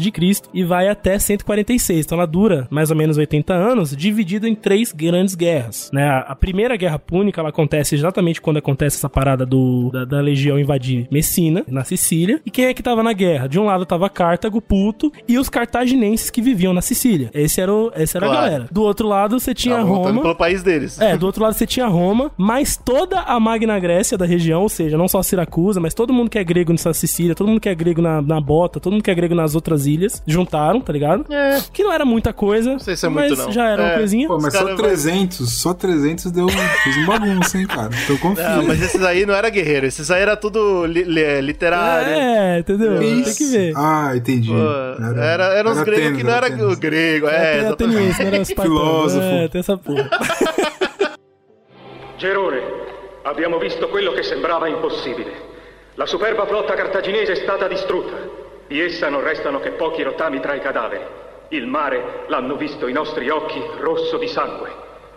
E le insegne di Cartagine sepolte nella sabbia. Poco lontano le navi di Roma, i vincitori, vengono verso di noi, verso Siracusa. Mas tem um plus aí, tem um plus que Roma não contava, porque quando Cartago começa a guerra, tem um, os povos do norte da África ali, que também dividiam aquela região com Cartago, aproveitam pra começar a atacar Cartago por outro fronte. Nada a ver com Roma, Cartago tá ligado? rodou. Tipo, o- os berberes, por exemplo, tinham os, os numídios, enfim. Eles começaram a dar uns pau lá e tal, não sei o que, isso começou a atrapalhar Cartago também, tá ligado? É, dizem que Você tá lá na sua tribo de boa, né? Aí lá na- em cima do morro lá fica sempre as tropas Cartago. Aí você fica de boa, né? Aí vai ter um belo dia que Cartago vai chamar as tropas de volta. Você fala, pô, legal. Essa daí, cara, tem a lei, né? Quando, quando o gato sai, o rato faz a festa. É tipo famoso, isso, cara. Essa carta foi vacilão, moscou. Dizem, assim, os historiadores falam que não foi definitivo pra Cartago se fuder nessa, porque eles eram realmente muito maiores do que os outros ali na região. Tipo, foi uma dor de cabeça a mais na guerra, viu? Só que aí, beleza, Roma entrou nessa e falou: a primeira coisa que a gente tem que fazer é terminar de tomar a Messina, já que a gente começou a tomar, né, nas mãos do cabra lá de Siracusa, vamos terminar de tomar. Só que qual que é o problema? Messina tem um grande porto, né, fica no mar, na, na ilha da Sicília. Então, pra você tomar ali, você também teria que ter um domínio marítimo. E Roma não tinha. Eba. Roma não, não sabia navegar da hora, não. Roma tinha um monte de problema. Tava aprendendo agora, tava botando o pé na água agora, né, pô? Aí vem uma parada que Roma faz que é muito suja, cara. Uma sujeira gigante. dentro das legalidades. Dentro das legalidades romanas, ele fez uma sujeira pra poder conseguir virar esse jogo. Porque a princípio, pelo mar eles não iam vencer nada. E pela terra, Cartago não ia dar combate, né? Então eles não iam conseguir Claro, nunca foda-se. Ali na Sicília. Ia ficar na mesma pra sempre e ainda passando vergonha, mandando tropas sem conseguir fazer nada, tá ligado? Aí eles estavam com. com você me falar que eles estavam com os gregos e chamaram o Kraken. é Isso. Isso, Só que levantaram o Kraken pra derrubar as Porra, tropas. quase isso, cara. Porque eles chamaram um povo horroroso, cara. Na- ali na Sicília, além de ter gregos, né? Que eu falei que tinha um monte de uma salada de povo, tinha uma galera chamada Mamertinos. Não sei se vocês já ouviram falar desse povo. Era um povo Uhum. nunca nômade mercenário que por onde eles, por onde eles Ah. passavam era destruição e morte, desgraça, estupro e tudo de ruim. Então, Era o, os Khan. era tipo isso. E ali, no, mais ou menos no norte da Sicília, eles se estabeleceram. O que, que eles fizeram? Eles chegaram lá, depois acabou o dinheiro do- do- dos exércitos de guerras, estavam tudo sem o que fazer, pegaram, mataram todos os homens ali daquela região, tomaram as mulheres, se estabeleceram lá na região. E aquilo era uma dor de Nossa. cabeça pra todo mundo da, da Sicília. Pros cartaginenses, pra Magna Grécia, pra Siracusa, todo mundo tinha problema com esses caras. Pra Deus. Deus, todo mundo, cara. Era um inferno. Esses malucos eram uns, uns monstros, tá ligado? E eles ficavam lá sugando tudo. Quando começa essa guerra dentro da Sicília, o que, que eles falam? Agora é nossa. Olha, olha a inocência. Agora é nossa chance de vencer a Siracusa, porque tá batendo na gente. Então eu vou pedir ajuda para o maior, maior aliança militar que já se viu no mundo: Roma e Cartago, que venceram a Guerra Pírrica. Uau. Os caras né, não tinham WhatsApp nessa época, né? Então os caras estavam completamente por fora. É, o cara- você não tá sabendo o que tá rolando. Roma É, tava pô, não só junto com Siracusa, mas tava contra Cartago, tá ligado? Tipo, os caras. Os caras não liam, não liam um jornal, né? Aí, mano, mas olha só, no desespero, eles começaram a pedir apoio. Ei, galera, queremos apoio pra gente derrubar Claro. Siracusa e a Sicília, você divide isso aqui. Aí eles perceberam, puta, os caras tão em guerra, fudeu. Então é o seguinte. Tá um rolê muito Tá maior. rolando um rolê muito maior que a gente. E a gente tá ficando de fora. vai a gente vai se fuder. O que a gente tem que fazer? Se aliar um dos dois. O maior deles, logo, tá ligado? Porque aí a gente pelo menos serve de mão de obra de guerra pros caras. E aí os spoilers são nossos. E né? é exatamente, então era a maneira como eles tinham de tentar sair do jogo. Aí o- os romanos falaram, pô, a gente não pode apoiar esses lixos, porque é cagar na cara do, do- da Magna Grécia, que é nossos amigos. Cagar na cara de Deus. É, é, é feio, é- vai soar mal. Só que, imagina se Cartago apoia os caras e os caras começam a atacar junto com Cartago a Siracusa. Aí o, o Senado romano entrou num, num impasse, tá ligado? É melhor não Eles arriscar, começaram né? a discutir, velho, fudeu, velho. Ou a gente apoia esses caras, caga na cara da Magna Grécia, mas ganha mais um aliado e, né, fica inimigo de Deus, porque os caras são uns monstros. Ou a gente, tipo, Mas assim, 200 e poucos anos antes de Cristo, ele nem chegou ainda, não vai jogar a gente assim também. Tem esse ponto que é importante. Tem o segundo ponto, que Roma cagar na cara de Grécia não era o fim do mundo pra ele. É, tá ligado? Grécia, Pô, era uma aliança que tava dando tudo certo. Os caras não queriam fazer essa bagunça aí, entendeu? Mas tiveram que fazer. Mas na verdade o Senado não chegou no consenso. E aí que vem aquelas leis que o Brunão falou, eles jogam essa decisão pra voto popular. O povo de Roma, da cidade de Roma, decide que Roma vai, deveria apoiar os marmetinos pra ganhar apoio deles na guerra e virar essa guerra pra cima de Cartago. E foda-se a E Grécia. foda-se, é, é, Cara, Mas pensa assim, você é, você é o povo, você é a plebe romana, você tá lá em Roma, fazendo lá, plantando batata, uma merda, e aí chega os senadores e falam assim, galera, reúne aí rapidão, 2P, reúne aí. Seguinte, tem uns piratas, loucura. Os piratas, loucura. Os caras estão fazendo e acontecendo, você não tá ligado? Os caras não, não faz família, não. Mas tem Cartago, os caras querem bater em nós, tá ligado? E aí, você acha que a gente apoia os piratas ou não? Você tem a chance de botar esses Eu nojentos pro seu lado, ou quem sabe os nojentos cair do lado do inimigo. Aí tem as duas coisas. O povo foi lá e falou: bota os nojentos do nosso lado, porque pelo menos a gente tem mais lança É, lá. melhor defesa é o ataque, E pô. bate nos caras. Aí beleza, aceita, aceita. Chamaram o cara, chamado Apio Cláudio Caldice, e mandaram esse cara liderar. Caralho, olha o nome. Liderar os piratas. Nossa, deu certinho. Mano, meu. tem que ter um filme. Como que não tem um filme desse? Deve ter algum filme dessa porra, não é possível, velho. É muito legal você ter uma guerra que você fala assim, pô, eu vou perder, vou contratar um monte de pirata loucura. Caralho, tem que ter um filme Eles disso, falaram, cara. pega esses arrombados aí, lidera esses caras pra você terminar de tomar Messina, que é chamada Cruzada para Messana, né? Porque enquanto tava rolando essa treta e toda, os romanos estavam pensando como que eles poderiam melhorar na parte é, naval. Porque os romanos, na estratégia de guerra, eles sempre foram muito ativos, né? Isso já era cultural dos caras lá, então eles nunca paravam, nunca se Imagina o choque quando eles chegaram no sul da, da Itália e falaram: putz, o que a gente tem agora não funciona. Pois é. Os caras ficaram Pois desesperados. Falaram, ah, não, parou tudo, vamos aprender essa porra de barco Enquanto estavam sendo enviado um comandante romano pra liderar os marmetinos lá na- na- no front, na- no, no norte da Sicília, acontece uma parada que aí só pode ser coisa de Júpiter, dos deuses. É, eles conseguem capturar um barco dos fenícios, é um Quinquereme, que era um modelo cartaginês, inclusive. Que o Cartago era uma colônia de- da Fenícia que ficou tão pica, tão foda, que passou a fornecer tecnologia pra Fenícia. E é um barco que é resistente e rápido Exato, era aqueles Muito que bom. tinha remo- um monte de remo pra caralho, os escravos tudo remando. E ele Uhum. era fino pra poder conseguir velocidade, né, no vento. E aí os caras capturaram esse navio. Ah, mas isso aí os índios brasileiros sabiam também, só canoa fina. E aí o que acontece? Eles capturam esse barco, esse Kinkerheme, eles aproveitam pra estudar, né, o modelo, com a ajuda dos gregos da Magna Grécia e a Siracusa, eles conseguem criar barcos no mesmo modelo, só que romanos agora, né? E ainda conseguem adaptar uma coisa que não tinha no dos fenícios, que era o tal do corvo, que era pontes que eles colocavam pra poder conseguir invadir com guerreiros, né, no outro navio. Por quê? Roma era bom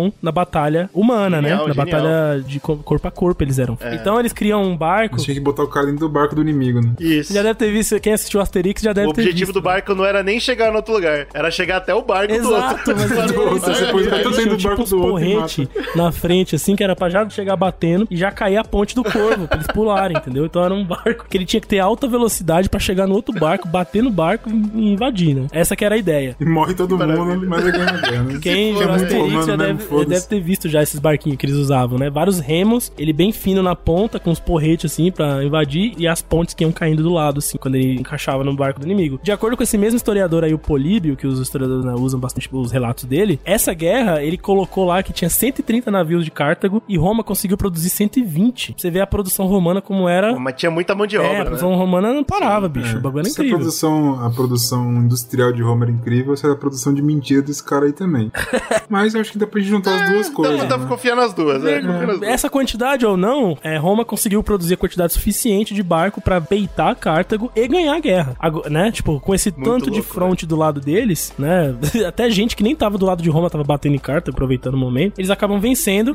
e nessa brincadeira, eles conseguem tomar não só a Sicília, a ilha inteira, como eles tomam as outras duas ilhas, a Córcega e a Sardenha. Então o Mediterrâneo fica metade inteira deles, né? Fica tipo metade do Mediterrâneo agora é da- de Roma. Presença romana que nunca teve. E é muito louco, porque não tinha há 100 anos antes. E aí, ali dentro dessa, dessa dinâmica, eles falaram pros, pra Magna Grécia, ó, mesma coisa de antes. Não vamos encher o teu saco, mas o bagulho é nosso. Esse cara, beleza, tá ligado? Aqui a gente é filosofia, aqui nós é broderagem. Grécia, mais do que rápido, levantar a bandeira branca. Mais Mas, do que... porra, mas aqui é Atenas com nós, tá convosco. E a única Se os coisa caras bateram nos cartagineses, imagina em nós, né, velho? o que que Cartago conseguiu fazer? Eu quero saber esses piratas aí, fizeram o quê? Ficaram lá, bicho. Criaram Ficaram lá. deles. Ficaram lá. Expandiram, estupraram mais e cresceram mais. É isso. Foi é, é realmente um passo sujo que Roma teve que dar pra ganhar apoio. Deixaram os bárbaros lá, foda-se. Deixa esses malditos aí.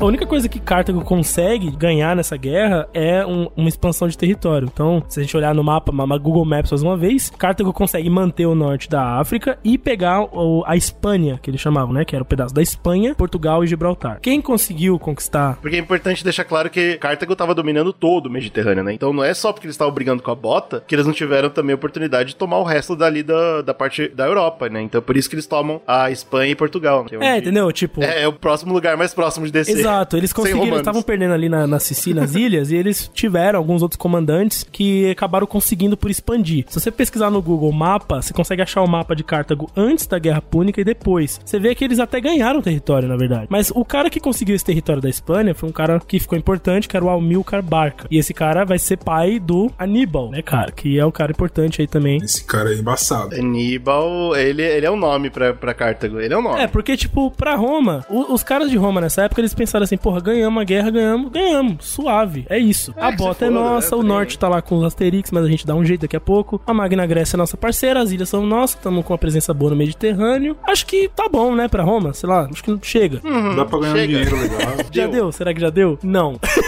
que tal a gente tomar o Mediterrâneo todo agora? Foda-se, vamos que vamos. Só que o que acontece? Vamos marcar esse ponto aí. Lembra quando a gente comentou, né? A Roma tava zeradinha, fechadinha, perfeito, como cidade lá no centro da Itália. Nesse ponto da história que a gente tá falando agora, a bota inteira já é romana, exceto pelo norte ali. Então você já consegue entender, nesse ponto, já tá um desespero. Politicamente, já não faz mais sentido Roma, mas eles vão ignorar isso. E vamos seguir em frente, vamos seguir seguir. lutando. Pois é. Então, aí fica um tempinho ali de paz, né? Entre aspas, vamos dizer assim. E o filho do Almilcar, que virou um grande herói na- em Cartago, general, conquistou a Espanha. O filho dele, o Aníbal, ele vem com um sentimento muito de, de vingança contra Roma, né? Ele assumiu o comando do exército, né? De um dos, dos exércitos cartagineses com 26 anos. Então ele é um dos mais jovens generais lá e tal. Ele era, pô, ele tinha todo o embasamento do pai, né? E ele falou, mano, o bagulho é o seguinte: eu vou fazer, eu tenho duas promessas com o meu povo. Primeira é terminar de con- conquistar a, a Península Ibérica, né? Que aí vai tomar de fato toda a Espanha, Portugal, aquele, aquele pedação todo, né? Que ainda não tava no 100% dele. Vou também voltar nossos esforços pra retomar o que nós perdemos contra Roma. E eu vou além, vou diminuir o território deles. Então, tipo, ele tinha essa, essa parada de, de fortificar. Quero né? logo a bota toda, que se dane. É, eu quero foder esses filhos da puta.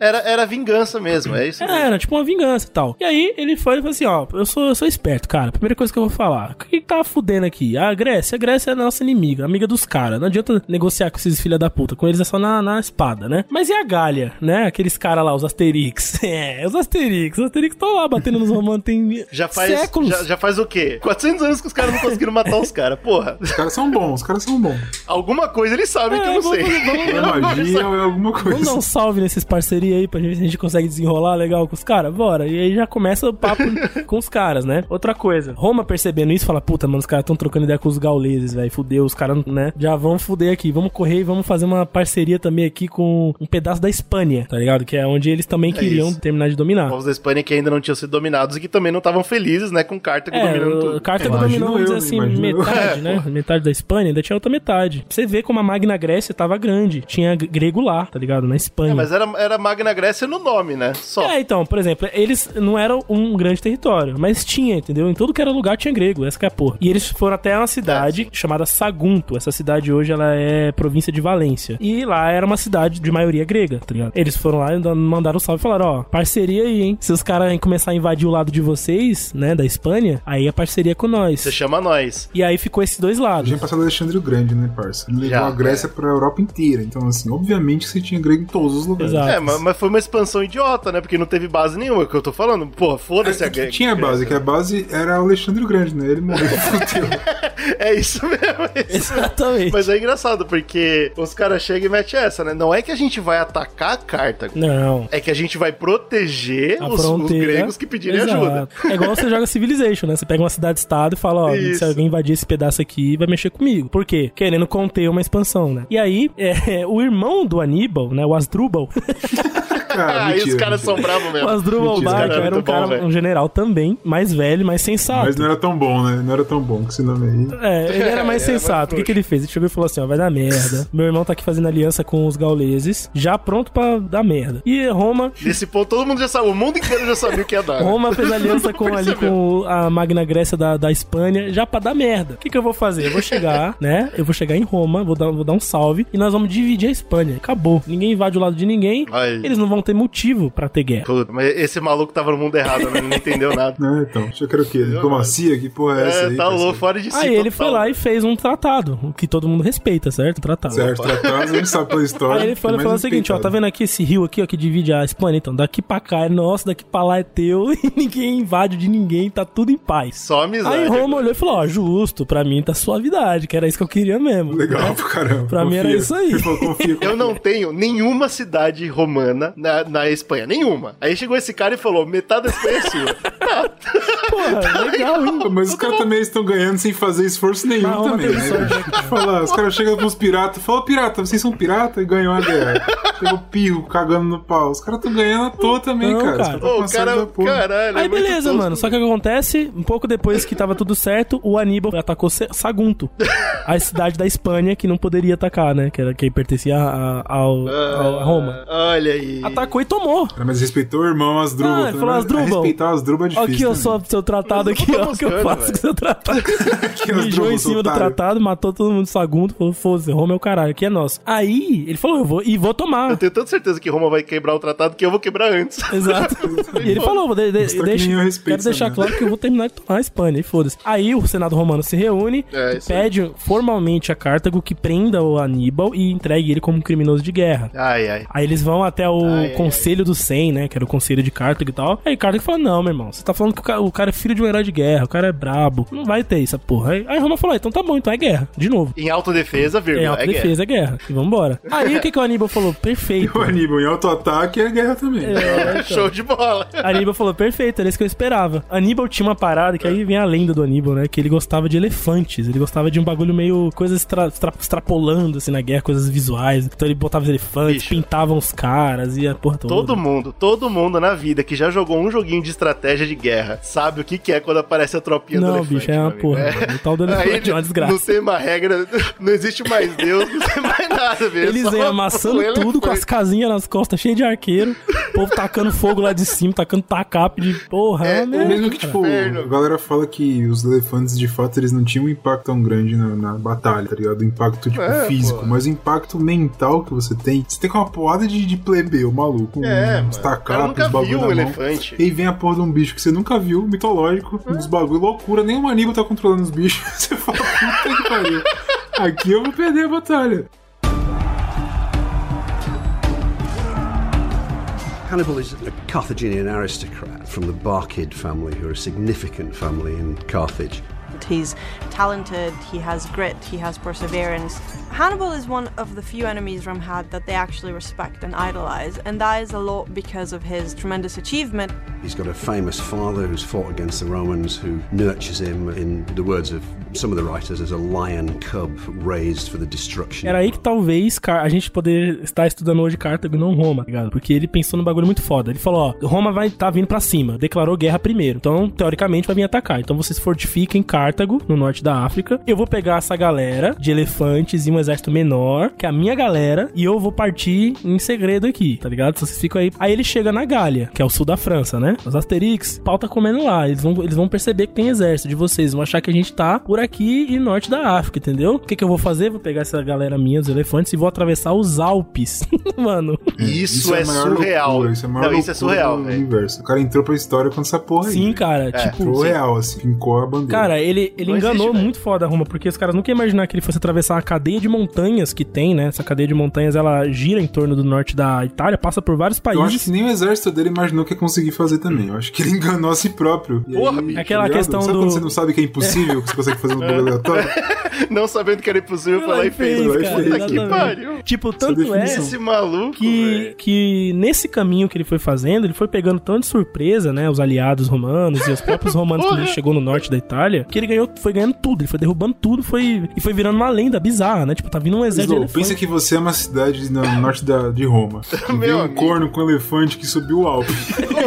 Você deixa o cara dominar, parceiro. Você fala, irmão, não, essa porra aqui é sua, tá maluco? Você tá maluco, cara. Olha o que você fez aí, você é um deus, deve ser um deus. Cara, é era, Pô, mano, bicho. Ele é era muito tipo da hora. um Ele é muito da monstro, hora. um demônio, assim, pros romanos. Tipo, tá vindo o filho da puta com os elefantes e eles vão vindo da montanha. E tá... Ninguém sabe de onde vem, é uma loucura, tá ligado? Não, mas só pra frisar, é que eu acho, eu tenho a impressão que as pessoas não entenderam o que tá acontecendo.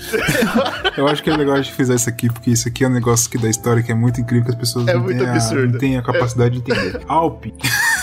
É onde os cornos vão subir com cheio de equipamento, oxigênio na É bolsa. uma e morre. dificuldade do cacete. Certo? É uma então esse é o lugar que Alpes, É, né? mano, Essa é uma cadeia aí. de montanha então, gigantesca. Pensa nesse lugar. E aí você, aí vamos pensar outra, outra ocasião que a gente já comentou aqui no podcast. você tem aí, você tem, vamos pôr um número baixo, você tem 250 homens, certo? Isso, é legal. 250 cornos ali você tem que levar do ponto A ao ponto B. Aí você tem o quê? A reta é mais simples, né? Vamos pegar um caminho aqui que tem uma descida, porque subida é foda, subida com 250 foda. cornos é foda. Aí o cara vai, só é a porra do Alpe congelando essa porra. Morreu metade, provavelmente, mas ele consegue dar a volta nessa porra e descer. Essa parada Merece- que ele fez. ele merece é um loucura podcast. você fazer hoje. Você fala assim, hoje, vamos fazer hoje com equipamento, pegar o exército mais preparado possível, e a pé, faz, andando com um elefante no Alpe, você não vai conseguir, irmão. É, vai bicho.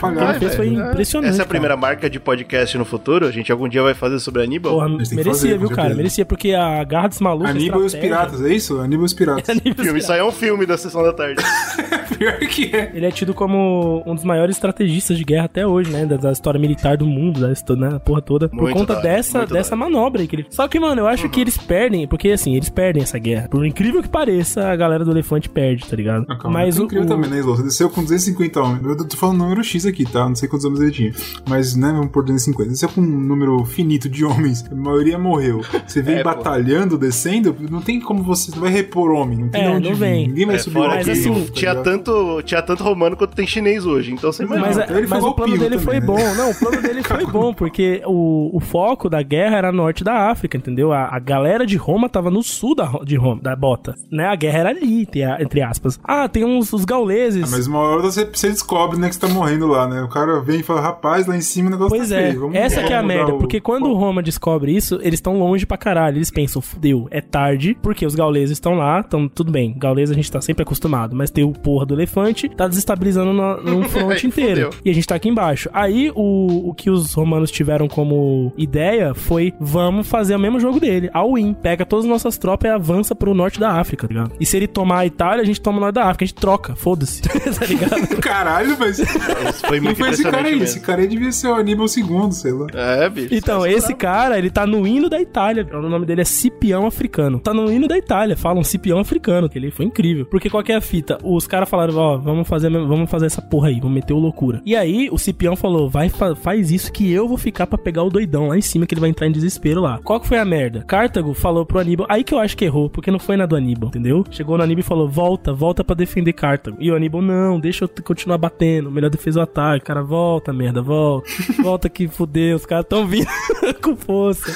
Aí no que ele vai voltar, seu o blefe, né? Cipião pega ele, entendeu? Na, na muquia, na saída do, do, do território lá que ele tava retornando. É, muito Que é triste. conhecido como Muito Batalha de triste, Zama. Essa batalha, o Cipião vai lá e derrota com a ajuda dos Númidas, que é um dos povos que tava lá no norte da África também, onde hoje é a Argélia. Durante esse entretempos, né? Porque o Cipião foi rápido, né? Esse bagulho de guerra tem que mandar carta pra todo lado, né? A gente viu isso no Game of Thrones, né? Ele mandou carta pra Numídia e falou: Ó, bicho, é o seguinte, o pau tá quebrando, nós vamos entrar com tudo aí, eu preciso da sua ajuda. E eles aceitaram, fizeram uma aliança pra poder, né, você entrar lá e tal. E nessa, nessa do Aníbal ter que voltar, porque Cartago tava sendo atacado com tudo e tal, ele acaba sendo derrotado pelo Cipião. Faltou saber o quê? Faltou Aníbal. Falou assim: quer saber? Foda-se. Faltou, cara. É, eu sou o rei da. Itália. Cara, eu queria É, entender, velho, qual foi a da, da- Puta, cara, tem que ter um filme dessa porra pra explicar. Tem que voltar no tempo pra ver ele fazendo e explicar no filme. Por que que você voltou, cara? No Zcast a gente vai explicar quando tiver o Zcast de É, Aníbal. pode ficar tranquilo. E aí, beleza, perdeu o Cartago, né? Porque dessa vez, essa manobra pegou a surpresa de surpresa, né, mano? E aí o Aníbal perdeu os elefantes, morreu e aquela porra. Aí, no que Cartago perde, eles assinam um tratado de paz. Só que dessa vez, o novo tratado, é, Roma foi bem rigoroso. Você saiu, é, você saiu bem por cima. Pois né? é, e a primeira coisa que, que eles botaram é: você não pode entrar em guerra nenhuma sem a aprovação do Senado romano. Vocês agora têm que ficar submetidos Caralho. a Roma. E Cartago falou: ok, né? A gente perdeu a guerra. Ah, e vocês também têm que dar escravos pra Roma. Ok, assina aí.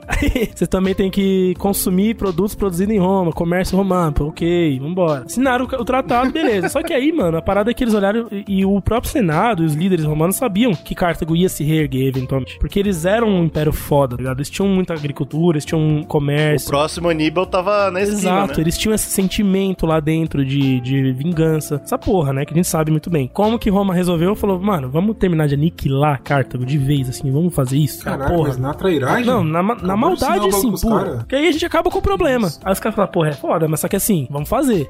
se a gente.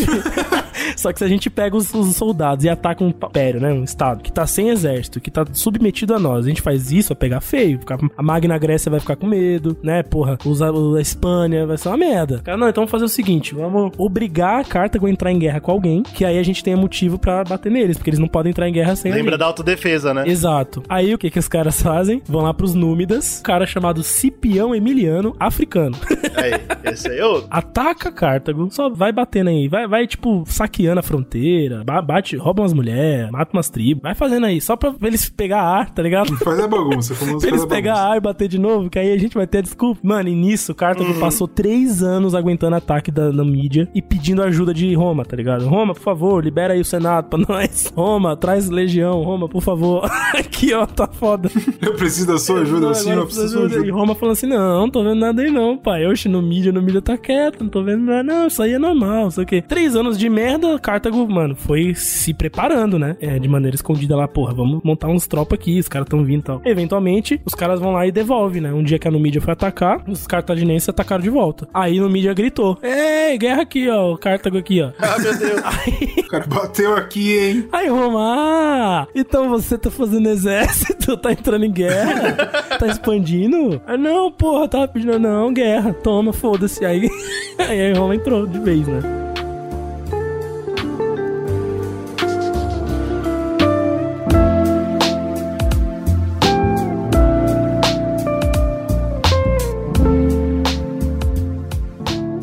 Aí essa guerra acontece em três anos só, né? Os, É, aí não é uma guerra, não, não chama é, guerra, ela não. é não. uma guerra, ela só é uma guerra quando eles chegam em Cartago, na cidade mesmo, né, que é a capital. Lá, Roma ainda enfrenta uma dificuldade e tal, por conta das muralhas, que era muito bem construído, o exército que tinha lá e tal. Mas mesmo assim, demorou três anos e Roma limpou Cartago, tá ligado? E a raiva dos, dizem, né, que as a raiva dos romanos era tanta, né, dessa, desse império, era uma rixa tão grande entre os povos, que eles aniquilaram a cidade Cartago, e até hoje os arqueólogos não conseguem encontrar onde era a cidade original, que eles realmente limparam.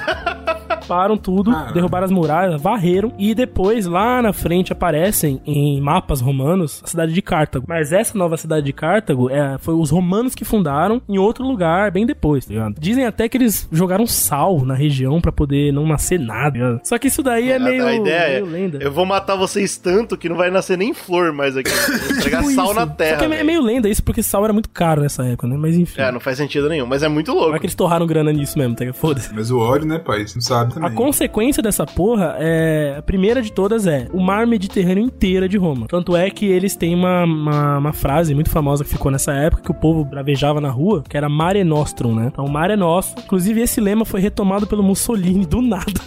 na Segunda Guerra Mundial. Ele mandava um Mare Nostrum lá nessa expectativa de, de trazer esse, esse espírito romano, né, pro povo. Outra coisa, além de ter o Mediterrâneo inteiro pra, pra si, né, Roma con- conseguiu aumentar o comércio, óbvio, e aí surgiu uma nova classe que sobrepôs a dos patrícios, né, que eram os, conhecidos como os novos homens ou cavalheiros, que eram justamente esses comerciantes novos, né, de outros pedaços do império agora, que expandiu, então, porra, tinha um povo lá em Cartago, não tinha? Essa galera comercial, comercializava da hora. Agora eles pertencem a Roma, essa galera tá ficando rica agora. Outra coisa, aumentou pra caralho o número de escravos, porque todo mundo que era cartaginense, que não tinha um propósito ali pro Império Romano, eles transformaram em escravo, o que gerou um grande É, se, desemprego. você ainda tem, se você ainda tem, tipo, escravo de guerra, tá fazendo guerra com uma porra e ganhando, É, meu irmão. E aí, tipo, esse é um dos grandes problemas de Roma, inclusive, que a gente vai comentar nos próximos podcasts, né? Esse, esse crescimento bizarro de escravos é, gerou um grande desemprego e por conta desses produtos importados que começavam a chegar dessas novas províncias agora, então você tinha produtos, mano, da África, tá ligado? Outras especiarias da Espanha, enfim. E isso aí começou a gerar problemas internos ali na bota. O cara que produzia lá a batata lá da bota, porra, tá chegando a batata da Espanha, que é, sei lá, Uma barata, sei aí lá, é fudeu. amarela, os filhos da puta quer comer porque é bonito. tá me fudendo aqui, começou a dar problema É, interno, que né? amarelo era meio que default da batata. né? Eu não conheço. Você não sabe, mano. De vez em quando nem era. É, Isso os caras estão dando canela lá Mas- da África. Porra, canela, tô aqui produzindo gengibre, ninguém quer mais meu gengibre. E aí ficou essa porra, tá ligado? Vai no Google joga mapa da Roma pós-Guerra Púnica, você vai ver que tudo que era de Cartago virou de Roma e ainda mais E um aí, pouco. cara, né? Roma, nesse ponto ela já era o império, vamos dizer assim, no desrespeito a tamanho. Ela nunca foi tão grande e ela nunca teve tão instável, ah, claro, né, até esse ponto da história.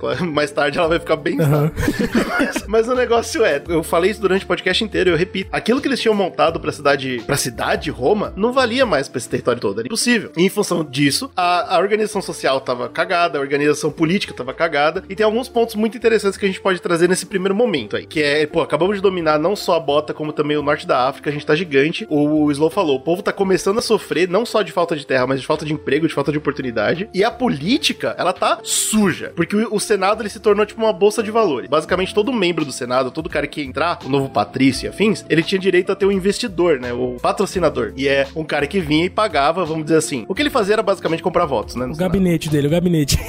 Mas, tipo, a, a teoria por trás é assim: eu confio tanto nesse homem pra ser um senador, porque ele vai ser importante pra Roma e afins, né, que eu tô disposto a apostar o meu dinheiro. É, é isso que eles Disposto a diziam. Mas basicamente o que ele tava fazendo era. É, Caixa mas o que ele fazia 2, era- mas era caixa 1, tipo isso. Tipo, exato. Algo por aí. Então todo senador tinha tipo um dote por trás. Então era uma coisa muito suja, tava só dinheiro rolando. Obviamente do lado social a escravidão tava sendo um grande problema e a miscigenação também, porque teve um problema muito grande que aconteceu com Roma, que foi a perda do, da identidade. O que, que é o que, que é ser um romano? Uhum. Começou a ser discutido isso. Até que ponto eu sou romano? Eu que tô aqui em carta que eu acabei de ser dominado. Eu sou um romano? Não sei, velho. ponto tem um negócio interessante porque Roma gostava de colocar nos, nos seus novos territórios, impor, né? A sua cultura, a sua Isso, estrutura, sim. burocracia, leis e tudo. E também a sua religião, essas coisas, né? E isso fazia com que, mais pra frente, com essa mis- miscigenação, o povo romano se tornasse um negócio muito mesclado, né? Não só Era uma bagunça. a- ali a parte genética, mas também esse negócio cultural, tipo, da gente aderir à religião dos caras, mas nessa região a gente chama esse deus de um nome. Naquela região é outra, e ele tem outro papel, enfim. Acho que aprendeu muito com o Alexandre o Grande também. né? Você conseguir conquistar tanto território assim, você tem que fazer dessa forma, não tem outro jeito. Mas o Alexandre, ele ainda dava uma. Ele, ele aderia àquela cultura, né? Ele não, ele não destruía a cultura mas do ele é outro, mais né? abraçável. Eu acho que esse é um grande problema, Passava que Roma, cima, é, né? Roma só queria passar por cima, não tinha um entendimento cultural dos caras. Então, isso foi um grande problema. E aí, o, o primeiro semente, né, interna, é em, quando 135 a.C.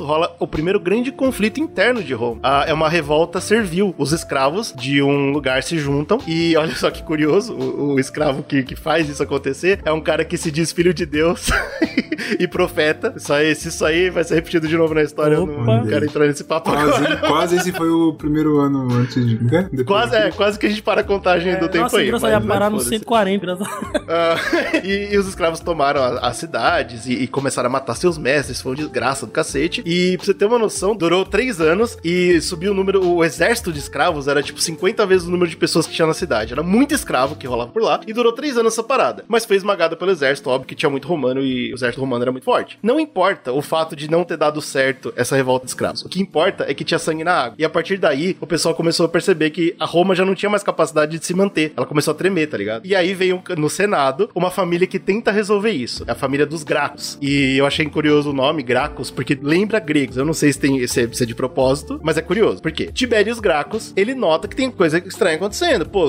teve esse levante de escravos, os caras mataram um monte de gente, a gente demorou pra cacete pra responder, demorou três anos, né, pro exército chegar e resolver essa parada dentro do nosso território. Curioso. Ele decide olhar o quê? Pô, esse cara tinha muito escravo e tava longe da- de Roma e tal, porque esse cara era um, um aristocrata sozinho com terra pra cacete. Isso não deveria ser assim. E ele notou também outra coisa importante: os soldados romanos eles estavam cada vez mais descontentes com Roma. Por quê? Pra se alistar, a primeira coisa que você tinha que ser era um cidadão de Roma. Então isso já era pouco. Já era tipo só aquela galera lá do, do centro da Itália. Só aquela galera era cidadão O de resto era tipo. Era tipo, sei lá, mercenário, sei lá, contratado, uma coisa assim. Agregado, Era, agregado. é, Não tinha direito então, nenhum, Não né? era soldado romano. E que, que esse povo eles tinham que ter terras no nome até pra ser cidadão, certo? E aí você ia pra batalha, demorava anos, que nem a gente tá falando aqui, qualquer batalha demorava 10 anos. E nesse meio tempo, a sua família ficava sem o homem, tá ligado? E na Roma antiga, isso é o, é o fim da família, não tem o que fazer. E aí a galera ficava com dívidas pro Estado, pro Senado, e tinha que vender as terras pra continuar se alimentando. E aí quando esse cara finalmente, depois de vencer uma guerra que era difícil pra cacete, chegava em casa e não tinha nem terra, adivinha, ele era um sem terra. Ele ficava na rua, pobre, Uhum. fudido. Isso tava acontecendo com muita gente. E aí o, o Graco percebeu essa porra e falou: porra, bicho, olha aí, o exército tá voltando chateado, a galera já não tá mais querendo ir pra batalha. Temos um Sherlock Sherlock Holmes aí.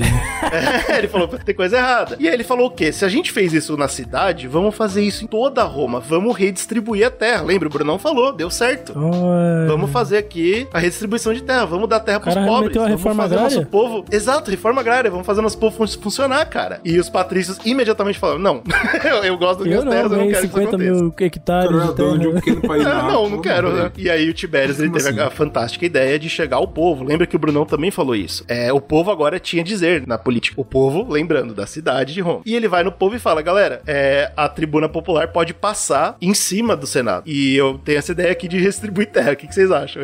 e o povo falou: pô, legal pra caralho, eu quero muito terra. E aí foi um grande problema, porque o Senado ficou putaço. Falou: que isso? Você tá querendo passar por cima da nossa cabeça? Olha que, olha que legal. Ele faz isso, o povo fala: pô, quero muito. E aí a tribuna, que é quem fala pelo povo, chega lá no Senado e fala: o povo decidiu que não quer a terra. Hum. E aí o, o Tiberius falou: legal, agora eu tenho certeza. Ele levanta no Senado e fala: agora eu tenho certeza que o sistema tá podre. Alguém pagou pra esse cara falar isso. Não é verdade. Eu sei porque eu fui Não no faz povo. sentido, né? É, eu sei porque eu fui no povo. Uhum. E a galera falou: porra, que merda, ele descobriu. Mataram ele no Senado. Mataram ele.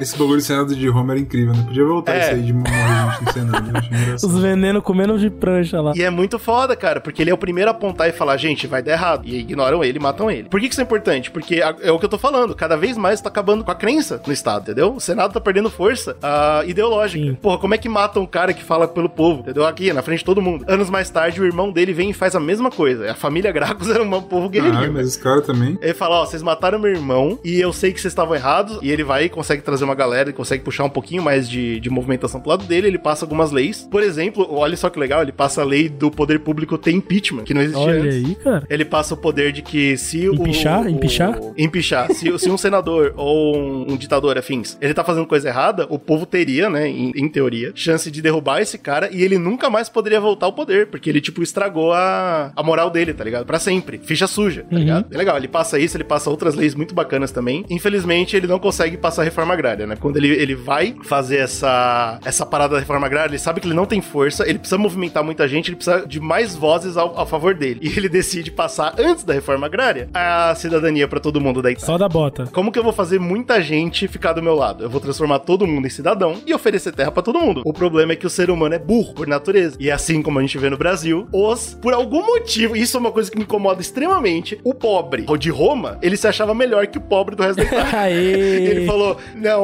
esse cara não é romano, eu sou romano". Ele não vai ter terra, então não vai ter Exatamente. Aí quando ele tentou passar a cidadania pra todo mundo, o povo romano abandonou ele e adivinha, ele foi assassinado no Senado também. terra. Puta que pariu. Não aprendeu, não aprendeu Mano, você tem noção que o povo é burro a ponto de perder os direitos só pro outro não ter direito? É, é isso. Ah, parece São Paulo com essa Brasil, né? Não é- não é Engraçado. chocante, né? Engraçado. Mano, é, é um bagulho que assusta muito. E aí, é claro, né? Nos próximos anos, nos próximos 20 anos, continuam as rebeliões acontecendo. Como o, o Slow falou, um dos, dos lugares que Roma acabou de dominar e não tem força nenhuma, norte da África, porra, um monte de revolução começa a acontecer lá- dentro. O tempo todo tem gente se rebelando. Pô, não quero mais ser romano.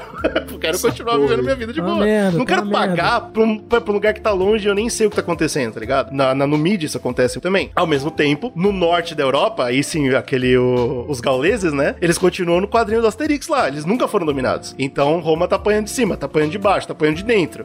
tá uma situação complicada. Tá uma dor de cabeça da porra, do lado. Eles não têm como espalhar as tropas por todo o território. A logística não existe. O Senado tá ocupado em ganhar dinheiro. Então a Ro- Roma tá, tá quebrando. Roma tá rachando. E surge um cara. Fala: opa, calma aí, meu nome é Gaius Marius e eu vou resolver essa fita. Como que ele sobe ao poder? Ele, com as tropas dele, desce até o, sul da bota, vai até a Numídia, até a, até a África e vence todas as, as rebeliões de lá. Pô, mata todo Porra, mundo. mas ele foi. e, Ele, ele, foi- e ele passa na faca. mostrou pela força do, do- da raiva mesmo. Eu vou mostrar que eu posso. Exato, ele, ele mata todo mundo, ele acaba com as, com as revoluções, e olha só que curioso, ele faz isso sem o apoio do Senado. O Senado tá ocupado ganhando dinheiro, eles nem estão ouvindo, ele nem, eles nem sabem o que ele tá fazendo. Ele pega sozinho do bolso dele, sobe as tropas no navio, vai no norte da África e mata todo mundo. Ele volta de lá falando: é o seguinte, eu fiz, então eu mereço ser cônsul. E o Senado não consegue falar um ave. É, até aí ele falou assim, ó, matei todo mundo lá e se vier me matar aqui, eu mato vocês aqui dentro também. Nunca. Por quê? Porque, por exemplo, ele não pode entrar com o exército dele na cidade, ele vai sozinho. Ele vai sozinho e conta. Aham. Eu fiz isso. E a galera fala, pô, legal, cara, bacana. Mas eu quero chamar atenção, por quê? Porque a mensagem que ele tá passando não é, ufa, ainda bem que esse cara resolveu nosso problema. é,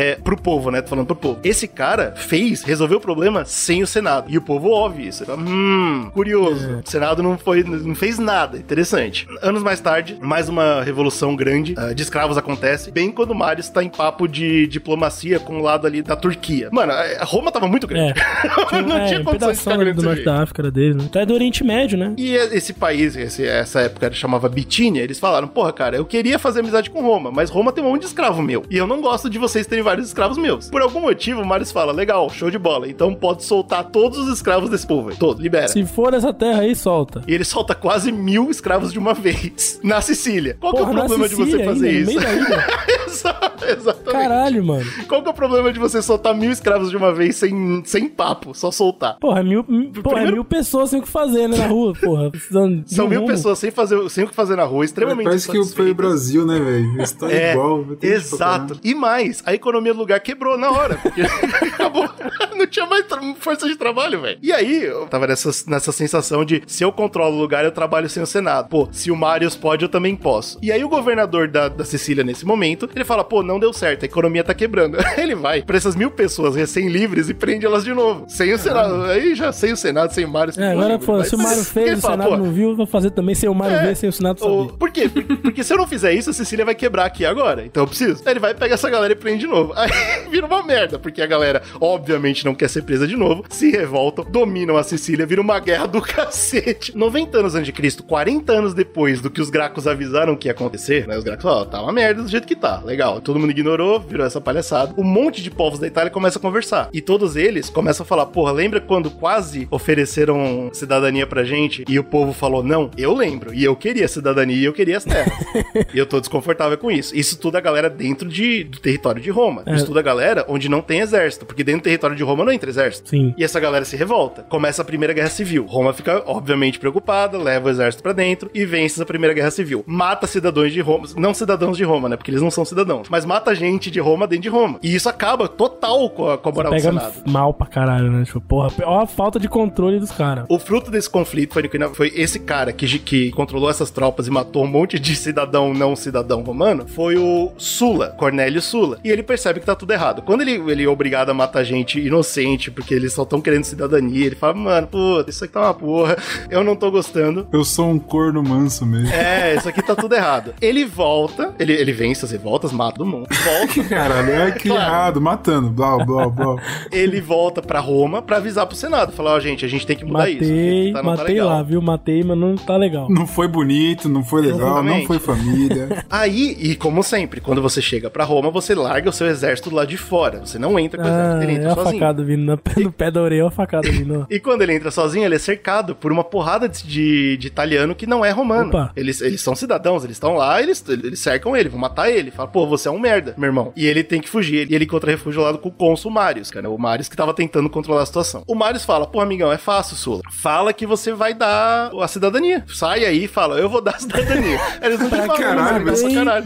Sorte do dia. Você vai ganhar a cidadania agora. Exatamente. Então não me matem. E o Sula, pra não morrer, ele é obrigado a fazer isso. E isso deixa ele possesso. Ele fala, mano, a cidadania não funciona, o povo não funciona, o Senado tá com medo, isso aqui tá uma merda. ele fica tão Mas peraí, ele conseguiu dar a cidadania? Ele... Tipo, ele tinha esse poder? Não, não, ele só promete. Ah, tá. Ele só promete. Por quê? Porque ele era um dos possíveis próximos cônsules, uhum. né? Então ele fala, não, relaxa, galera. Eu vou virar cônsul ali, ó, e quando eu virar... É, eu vim reclamar Puta, e agora quando eu virar promessa cônsul... de político, né, cara? Sempre existiu Exatamente. Isso, e aí o que ele faz? Ele não vira cônsul. É bom, ele vai virar cônsul, mas não, mas não desse jeito. Caralho. Falhei. Que história é, triste, né, Falhei, não virei o cônsul, tá legal? Pegou o Não, não, mas não é, não é desse jeito que ele vai virar cônsul. O que, que ele faz? Ele não vai pra frente com isso. Ele volta pro exército dele e fala o seguinte: Roma tá sitiado por cidadãos sujos. e o único jeito que eu, a única coisa que eu posso fazer em nome de Roma é matar eles todos. Aí ele invade. Ele é o cara que primeira, pela primeira vez na história de Roma invade Roma com o exército de Roma. Legal. e, ele, e ele passa todo mundo na faca. Ele mata todo o cara mundo. Ataca. E o Senado ficou olhando, achando legal pra caramba, bonito. O Senado não consegue falar nada porque ele entra, invade o Senado, se torna cônsul e fala: Eu estou aqui para devolver poder ao Senado. Legal, porra. Ele invadiu o Senado para devolver o poder ao Senado. Uhum. O que ele tá falando é, o, Se- o Senado está frouxo, o Senado não tem força, então eu tô fazendo isso pelo bem de Roma. Claro. A vergonha é tanta, e Roma tava tão despreparada pra isso, que o Marius, que era então cônsul, ele não tinha exército em Roma, certo? Então ele não tinha nem como se defender. O cara teve que se defender com gladiadores, ele tirou os gladiadores do batalha. não, cara. Botaram uma linha de gladiador de Pô, se bem que os gladiadores também não era pouca coisa, não, viu, cara? Segura o exército. E o- Segura o exército. Eu Acho É. que você é um gladiador, tá fudido. O cara Então, tira você literalmente matando um leão por dia, né, cara? Aí o cara tem que segurar o exército na porrada. Acho que o gladiador Aí, vem batendo o que, que você imagina, né? Isso, Você imagina a tropa é dos, isso. dos- dos romanos com aqueles escudão, aqueles capacete moicano. Aí os, os gladiadores de cueca, tá ligado? Tudo gostosão, assim, com óleo no corpo, os espadinhas na mão. Falando, Porra, irmão. todos os gladiadores morreram, o Sula domina o poder. Pô, mas o entra- Marius eu acho que foi o cara que mais Mano, né, pô, todos os gladiadores Então, morreram. não, Não, mas- mas que deu a cal pro maluco. É, ele Ele falou, assim, amigão, sou joga o parceiro. jogo, joga o confia, jogo. Joga o jogo da política, cara. Aqui é nós, cachorro. Tá tudo certo. O cara vem e mete essa traição na cara dele aí, velho.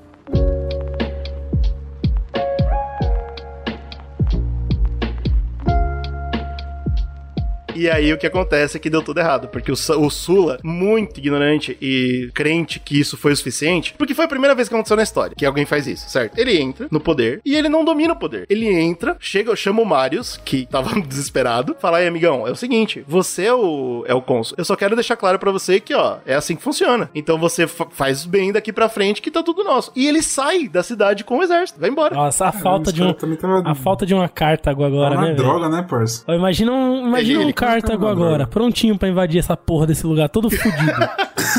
Todo cagado. Nossa, a Todo- Magna Grécia Roma- devia ter Roma virado tava- a casaca. Qualquer coisa, mano, Roma tava muito Se o suscetível. Aníbal se perde lá em cima, mais uns aninhos. É, o Aníbal segura nos grandão. Alpes lá com os elefantes escondidos lá nas montanhas, um pouquinho mais, ele descia com tudo, cara. Ele Não, faz não. essa porra, por algum motivo o Sula achou que isso foi o, o suficiente e, e acha que colocou o Marius no lugar dele. Chega de joguinho, vamos lutar por Roma, chega de dinheiro e tal, legal, beleza. Na hora que Sula sai da cidade, o Marius imediatamente esmerdalha num, num nível que não existe. assim. A pri- ele, ele não para, ele não para. Ele aproveita que ele tá no poder cônsul e agora o Senado tá quieto, ele bota todos os amigos deles no cargo de poder, toda a família Su Marius domina o poder. Ele ignora o Senado e começa a passar várias leis de acordo com o Império dele. Fala, eu sou imperador dessa porra, eu vou passar várias leis. O, o Senado não consegue falar um A. Cara, Ele enriquece todos os amigos, ele burla todas as leis, mata um monte de cônsul antigo que tava voltando contra ele, e ele exibiu as cabeças no Senado. Caralho, velho, esse é o cara que ia, que ia mudar isso daí, tá ok? Isso aí. É o Marius. é- e ele morre na ele cama. Ele tava quietinho, hein? É, ele tava- ele louco, tava jogando, ele Ameaçou o cara, falou, rapaz, meu poder não tá garantido, é melhor eu fazer Eu vou garantir. Eu vou aí garantir. bagunçou muito, cara. E esse cara, velho, ele morre tranquilo, na cama, velho, depois do sétimo mandato. Lembrando que até esse Cara, Eu ponto, sei muito que você fala depois do sexo. Eu jurava que você falar essa frase. tem noção, morre tranquilo, em paz. Tipo, eu foda-se, tá estraguei feito. tudo. No- a história tá aí, tá na história já. No... A história tá aí. Vamos Mentira. falar muito sobre mim. E o melhor amigo dele, que era o Lúcio Sina, e depois o filho dele, eles continuaram sendo cônsuls depois. O cara estragou tanto, ele fez tanta lei pra, a favor dele, que nem Não tinha conseguiram como arrumar. tirar, por 100 anos não tinha como tirar nenhum familiar dele do poder. o cara Tô foi tentando incrível. fazer isso aqui no Brasil também, ó, que incrível. E aí, quando ele morre, as notícias espalham, né? Pô, o cônsul doidão morreu. E agora? O filho dele tá no poder. Aí, por algum motivo, o filho dele estar no poder é o, é o que triguera o Sula de novo. O Sula é aquele cara que dominou, que invadiu a cidade. Ele saiu achando que tinha resolvido o problema. Ele fala, meu amigo. Ouvindo as histórias, falou, não, pô, mas eu dei uma lição do cara. Ele tá fazendo pelo bem de Roma, pode confiar. Nesse meio tempo, isso são sete anos, né? Porque cada mandato durava um ano. Nesses sete anos, o Sula tava super ocupado. Ele tava vencendo guerras no norte de Roma. Ele tava tentando manter Roma inteira. E quando ele fica sabendo disso, pro azar do Marius, que já, agora já morreu, o Sula não morreu. Ele venceu todas as batalhas. Ele tá com muito exército. Ele tá gigante. E ele fala, ah, agora acabou. De novo invadindo a Roma. O cara é um invasor de Roma profissional, né, cara? Invadiu Roma, matou o filho do cara, que tava no poder, foda-se. E aí sim se nomeou ditador. Falou o seguinte: eu, eu, eu confiei em vocês e não deu certo. Então agora é comigo. E eu não agora é com confio. o pai. Eu não confio mais em vocês. Uma das coisas que eu sei é que as tribunas mentem, as tribunas estão compradas, assim como o Senado. Então a primeira coisa que ele fez quando se tornou ditador foi acabar total com o poder de tribuna. Não existia mais tribuna. Pô, Show de bola. Acabou o STF, tá ok? Acabou essa é. E aí, a ideia dele, e olha só que interessante, né? Porque tudo tem motivo. Ele fala: eu vou acabar com o poder das tribunas, porque se eles não tiverem poder, eles não podem ser comprados. E, e é real isso. Faz sentido. Agora, o problema é que, né, nem os, os do bem não conseguiam fazer mais nada. Ele acabou É, ele com- tirou com legal. a voz do Você povo. não tem mais voz. Ele Só a voz de com do vocês povo. é a minha e é isso, né? Pra evitar que vocês se corrompam. O que é estranho. porque eu sou incorruptível, eu sou um deus. Caralho, estamos chegando no imperador, hein? Tô sentindo. Né? Reza a lenda que ele que fez tudo isso pelo, pela República. Ele queria manter a Era um, República. era um inocente, um inocente. Foi, pelo, foi por isso que era inocente. Aí o próximo passo, ele dobrou a- o Senado. Falou, o Senado agora, do jeito que tá, tá muito corrompido. Tem muitas, muitos jogadores muito fortes. Então eu vou igualar legal, assim, eu dobrar o tamanho. Então vai entrar um monte de gente agora que não tá corrompida ainda. Então com sorte isso vai dar uma limpada. Vai, vai, com certeza. É, Colocar potenciais ladrões aqui na prisão que vai dar bom, vai dar certinho. E ele também tava tentando, tipo, fazer o quê? Diminuir as alianças e tal. Finalmente, a última coisa que ele passa é que nada, nada acontece em Roma sem passar pelo Senado. Então, como eu tinha comentado, né? Vários governadores de várias terras ali estavam fazendo coisa que o Senado foda-se. E ele vai e passa uma lei. Fala o seguinte: nada mais acontece em Roma sem o Senado ver. A ideia dele é unificar de novo o poder na, monar- na, na República. É isso que ele quer fazer. E, né, ele sai do poder, morre em paz, tranquilo, sabendo que conseguiu restituir a democracia e deu tudo Ai, certo. ai, ai. Com certeza. É, não é o caso. Só que não. O que você espera? ele fez, essas leis man- mantiveram até, tipo, isso ele conseguiu fazer. Mas o que ele conseguiu fazer de verdade foi invadir Roma duas vezes com o exército. E é só isso que ficou. Ah. Entendeu? Sim. É só isso que consideraram. A Constituição que ele gerou durou menos de 10 anos e já foi cancelada de novo. Jogaram uma porrada de, de- de lei que ele criou fora. E a única coisa que se mantinha no povo, na cabeça do povo é o Senado é incapaz e agora galera- os, os generais podem invadir Roma a qualquer momento. Então. Porque tem uma parada também que, tipo, que a gente não tá levando em consideração, mas é legal a galera ficar na mente. Quando você pega generais, dão esse poder de exército pra eles dominarem, tipo, coisas muito É. maiores do que Roma, eles têm um poder, pessoas até, um poder de Isso. RH de relações humanas ali, muito são grande. heróis, né, Tem mano? Eles Muitas são heróis. pessoas, tá ligado? São fiéis a ele. galera. né? Se eles quiserem. Não é à toa que existia uma regra de você não pode entrar com seu exército em Roma, porque Roma sabia, né? O Senado sabia que se entrasse não tinha como fazer, né? Então, e agora foi pro cacete essa porra. E o Acabou, acabou de falar assim: essa, essa regra aí não funciona porque vocês são uns merdinhos. Não, tem- a regra Tem tem a Cada regra, general, né? tinha milhares. Eu entrei duas vezes e a regra, foda-se. Então, você tem vários generais que estão fortes também porque estão lá no norte da África, dominando a parada, estão não sei aonde, no norte da Itália, estão na, na bota do cacete, estão não sei aonde na Sicília. A galera tá espalhada pelo mundão aí. Tá sabendo que Roma tá uma merda e o cara entrou lá pra botar ordem. Não funcionou. Falou, então agora é minha vez de ser o herói de entrar pra história. Exatamente. Tipo né? e, mano, foi. E, e vai acontecer, vai acontecer várias vezes. O que acontece? Nos próximos 10 anos, como eu comentei, as leis dele caíram por terra e o povo percebeu de novo que as leis estavam sendo controladas pela aristocracia. Obviamente, o Senado estava vendido de novo. Aham. Não só isso, mas o povo também tinha sentido gostinho de não ter mais democracia. O povo tinha sentido gostinho de um cara chegar, mandar e acontecer. E o povo queria mais. Então, um dos senadores lá que, teoricamente, né, reza lenda, não era sujo, o Lucius Catilina, ele percebe isso e ele começa a se encontrar em segredo com tribunas e com grupos das pessoas, dos plebeus, e ele começa a montar uma revolta, uma revolta popular. Ele vai derrubar o Senado com a ajuda do povo. O esperado é que ia dar certíssimo, porque tinha muita gente e zero exército dentro de Roma. O problema é que, de alguma forma, o Senado descobriu isso antes e assassinou ele e mostrou pro povo. ah, num, num golpe de, tipo assim, o povo não tem chance nenhuma contra o Senado. O Senado Essa é nós, nós assassina mesmo. Aqui nós, aqui nós mata. Aqui não é nós não. assassina Aqui, mesmo. então. Os caras tinham logo uma carta de defesa olhando pra baixo aí, que não a armadilha Então, é pesada. mas eu tô, eu tô lembrando desses pontos todos, porque, claro, são várias revoltas aí que não deram em nada, né, que eu tô contando aí. Mas é que cada uma delas alimenta essa ideia no povo que o Senado não funciona, que a democracia não existe, que deveria ter um líder é, Justo, que, que mandasse, bom, né, toda. Não, não, não precisa nem ser justo e bom. Só líder, Só só. tem alguém que manda em alguma coisa, tá uma bagunça da porra. A gente precisa de alguém que mande, entendeu? E a galera vai ficando com essa sensação cada vez mais. I'll tell you why he does these things. He wants to buy himself a crown. He wants to destroy the Republic and rule Rome as a bloody tyrant. That's why. E aí entram dois nomes muito importantes na brincadeira. Dois seguidores do Sula. Dois caras que viram o Sula dominar o poder, devolver o poder pra democracia e ir embora. E falaram, porra, esse cara é um gênio.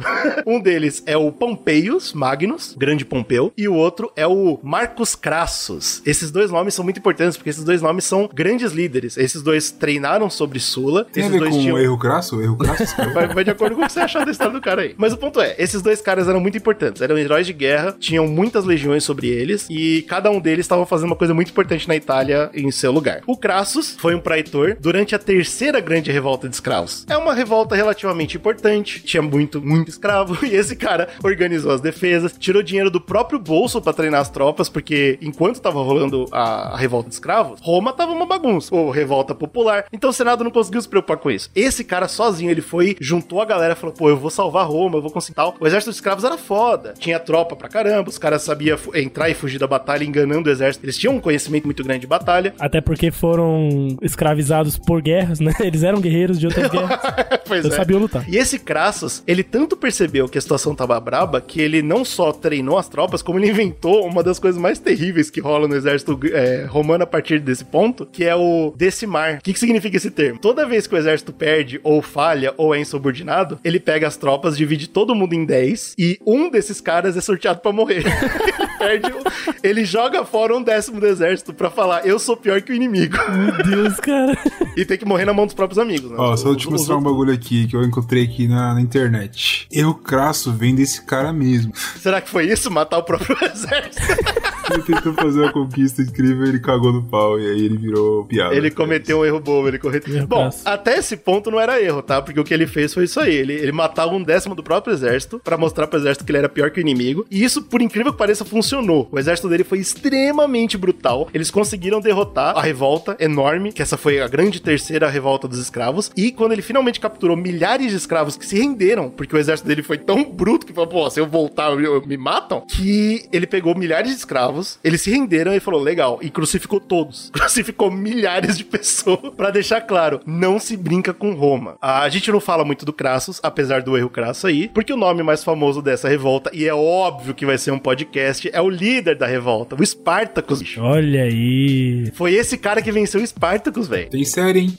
Tem, tem muita Tem coisa, velho. Esse maluco foi tão brabo que ele venceu o Ele Spartacus. liderou, tá ele, o Spartacus foi o grande líder dessa revolta, né? do- dos escravos, né? Que teve várias vitórias, né? A galera do Spartacus, né? Eles estavam vencendo pra caralho, né? Inclusive a história reza que o Spartacus ele sabia que ele ia perder por causa do Crasso. Então nessa última grande batalha o Spartacus monta um esquema pra ficar próximo dele. E ele consegue, ele consegue matar acho que tipo qua- três ou quatro guardas do, do Crassus, mas no final ele morre. E não chega no, no Crassus, porque ele sabe, se esse maluco ficar vivo eu vou perder a batalha. ele queria matar o cara- líder, né? Se você matar esse cara, a gente tem uma Isso.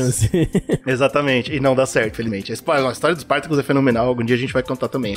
E por outro lado tem o Pompeius, né? O Pompeius, que é outro cara também treinado por Sula. E o trabalho dele era o Mediterrâneo. E era uma campanha muito difícil, porque o Mediterrâneo era muito longe da, da capital. E tinha Grécia, tinha uma porrada de gente, tinha muitos povos lá. Era muito sangue e muita diplomacia. E ele é um herói porque ele conseguiu dominar vários desses lugares na diplomacia. Ele conseguiu assinar vários, vários tratados de guerra, vários tratados de, de território e tal. E legal, maravilha. Quando ele volta pra, pra Roma, com esse monte de tratado explicando, ó, eu dei minha palavra pra esse monte de gente aqui pra não matar nossos romanos e não invadirem a gente, com esse tanto de terra, com esse tanto de quê. E o Senado caga pra cara dele. Fala, foda-se, irmão, você que falou, você que se vire. Caralho. E ele é abandonado total pelo Senado. Puta merda, velho. O Pompeu é abandonado total pelo Senado. O Crassus tá vendo a merda que tá o, a Roma, né? Porque, porra, lutar contra o Spartacus não deixa ninguém são. e os dois, eles voltam pra descobrir o Sula, é, as leis do Sula sendo jogado fora. Então ele fica, eles dois ficam muito chateados. Tá, A gente precisa muito fazer alguma coisa pra devolver o que o Sula fez, porque o que o Sula fez foi o melhor. E aparece um, um menino muito sacaninha, muito safadinho, que tinha acabado de vencer várias guerras também, tinha sido capturado e conseguiu sol- se soltar. Também crucificou vários inimigos, que era um menininho chamado Júlio César. Grande. E ele vem Grandioso Júlio. todo carismático, inteligente, forte, famosinho na Itália, famosinho na Espanha. ele Tamo vem lá no Egito, né? Que tinha um rolê com Cleópatra, aquela porra toda. famosinho na Cleópatra. Na Cleópatra. Meu. ele vem sussa e eles falam: Porra, Július, ainda bem que você chegou. A gente precisa urgente de um cara foda que tem muitos amigos, é muito carismático, é um grande líder que nem você, pra recuperar a República, cara. Você é capaz de fazer isso? E o Július dá aquele sorrisinho e fala: Pode pá. Ah, deixa. Deixa. deixa com o pai.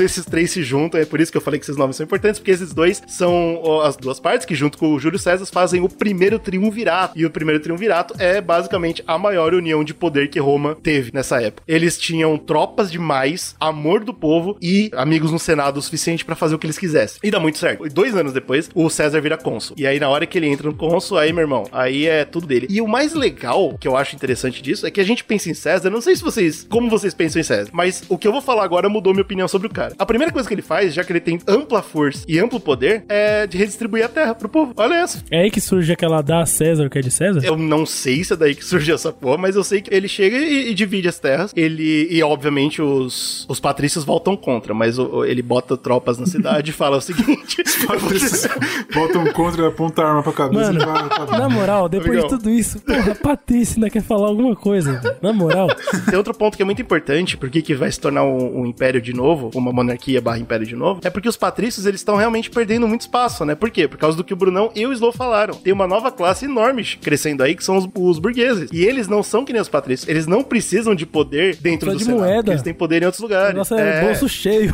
o resto vem. Então a coisa começa a mudar um pouco de foco. E aí o Senado vai perdendo cada vez mais força. O César tá gigante, o povo ama ele, porque, porra, o cara faz isso, é muito legal, tá ligado? Ah, e aí ele passa um, um segundo passo, velho, que eu nunca esperava também. Talvez aí dá César o que é de César, porque ele apaga um terço de toda a dívida do povo. Fala, aí, todo mundo aí que deve pra, pra Roma, deve menos.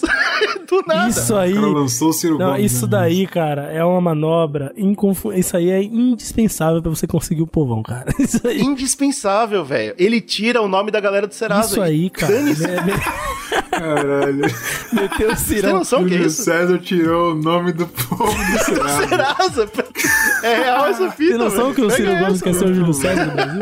Ele distribui as terras, faz isso. E aí é óbvio, né? Como era parceiro do Pompeu, ele vai e assina todos aqueles tratados agora que vão manter o Mediterrâneo na mão de Roma por muitos anos agora. Tem gente que fala que o César também era mega manipulador. Então, além de fazer tudo isso, que são coisas muito boas, incontestavelmente, ele também faz coisas muito, erra muito erradas por trás dos panos. Então, por exemplo, toda vez que ele descobre que tem alguém preparando uma traição contra ele, ele vai e fala: Ô, aquele fulano lá falou mal de você. E deixa os caras lutar entre si, tá ligado? Ele é muito esperto, ele é, ele é muito sagaz nessa parada. E, mano, ele vai ganhando mais tropas, mais poder, mais plebe. Passado esse primeiro ano que ele é cônsul, porque você é só cônsul um ano, ele deixa outro aliado e fala: agora eu vou buscar mais influência, porque do jeito que tá agora, eu ainda não tô forte como eu quero estar. E ele vai lá pro norte. Ele vai, ele deixa um aliado no poder e ele pega tropas, porque pra você manter Imperium no, no, no jeito que Roma funcionava, ou você era cônsul ou você era general de guerra. E ele fala: eu quero manter meu Império, óbvio, porque tinha uma fita que assim, de vez em quando, se você parava de ser cônsul, tinha gente que te caçava, te assassinar já não era um Você problema. perdia o... aquela imunidade parlamentar.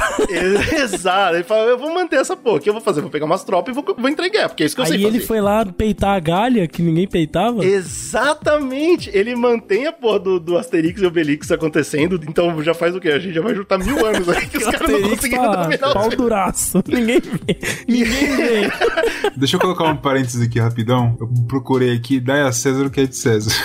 Boa, boa, e aí? E na verdade não tem a ver com isso que o Slow falou. Dai a César o que é de César é da Bíblia. Ah, meu Deus. Ah. Dai a César o que é de César e a Deus o que é de Deus. Que é uma fala de Jesus, aparentemente, mostrando que política e religião não devem ser encaradas igual. Deixar política com político Porra, cara, e Jesus sabia, com né? religião. Jesus sabia. Caralho, bicho. Meteu essa, na moral. Ah, Porra. então o César faz isso, e aí ele não só dá pra gente na continuação da história maravilhosa de Asterix e Obelix, mas ele também dá uma olhada num canal de água que tem ali, ele fala, e o que, que tem do outro lado de lá? Eu tô dominando todo o norte da Europa mesmo? Que se foda, vou dominar ali também. E ele entra na Grã-Bretanha, cara. Olha aí. Que é muito importante pra gente, porque, claro, depois o Império Romano ele vai se estender um pouco mais, mais tarde. Império Romano f- f- monta Londres, né, cara? Uma das cidades romanas mais pica. Mas por que que é legal? Por causa dessa primeira influência de César, Júlio César, que a gente tem toda a história arturiana, anos mais sim, tarde. sim. Toda aquela... Isso explode minha cabeça, velho. Que o cara tava. Ele só queria manter o poder. Então ele falou: vou dominar ali, vou dominar aqui. Vamos mais E um o pouquinho cara aqui, faz. mais um pouquinho ali, vamos se E vamos. o cara faz o Crônicas de, de Arthur, que é um dos melhores. Não,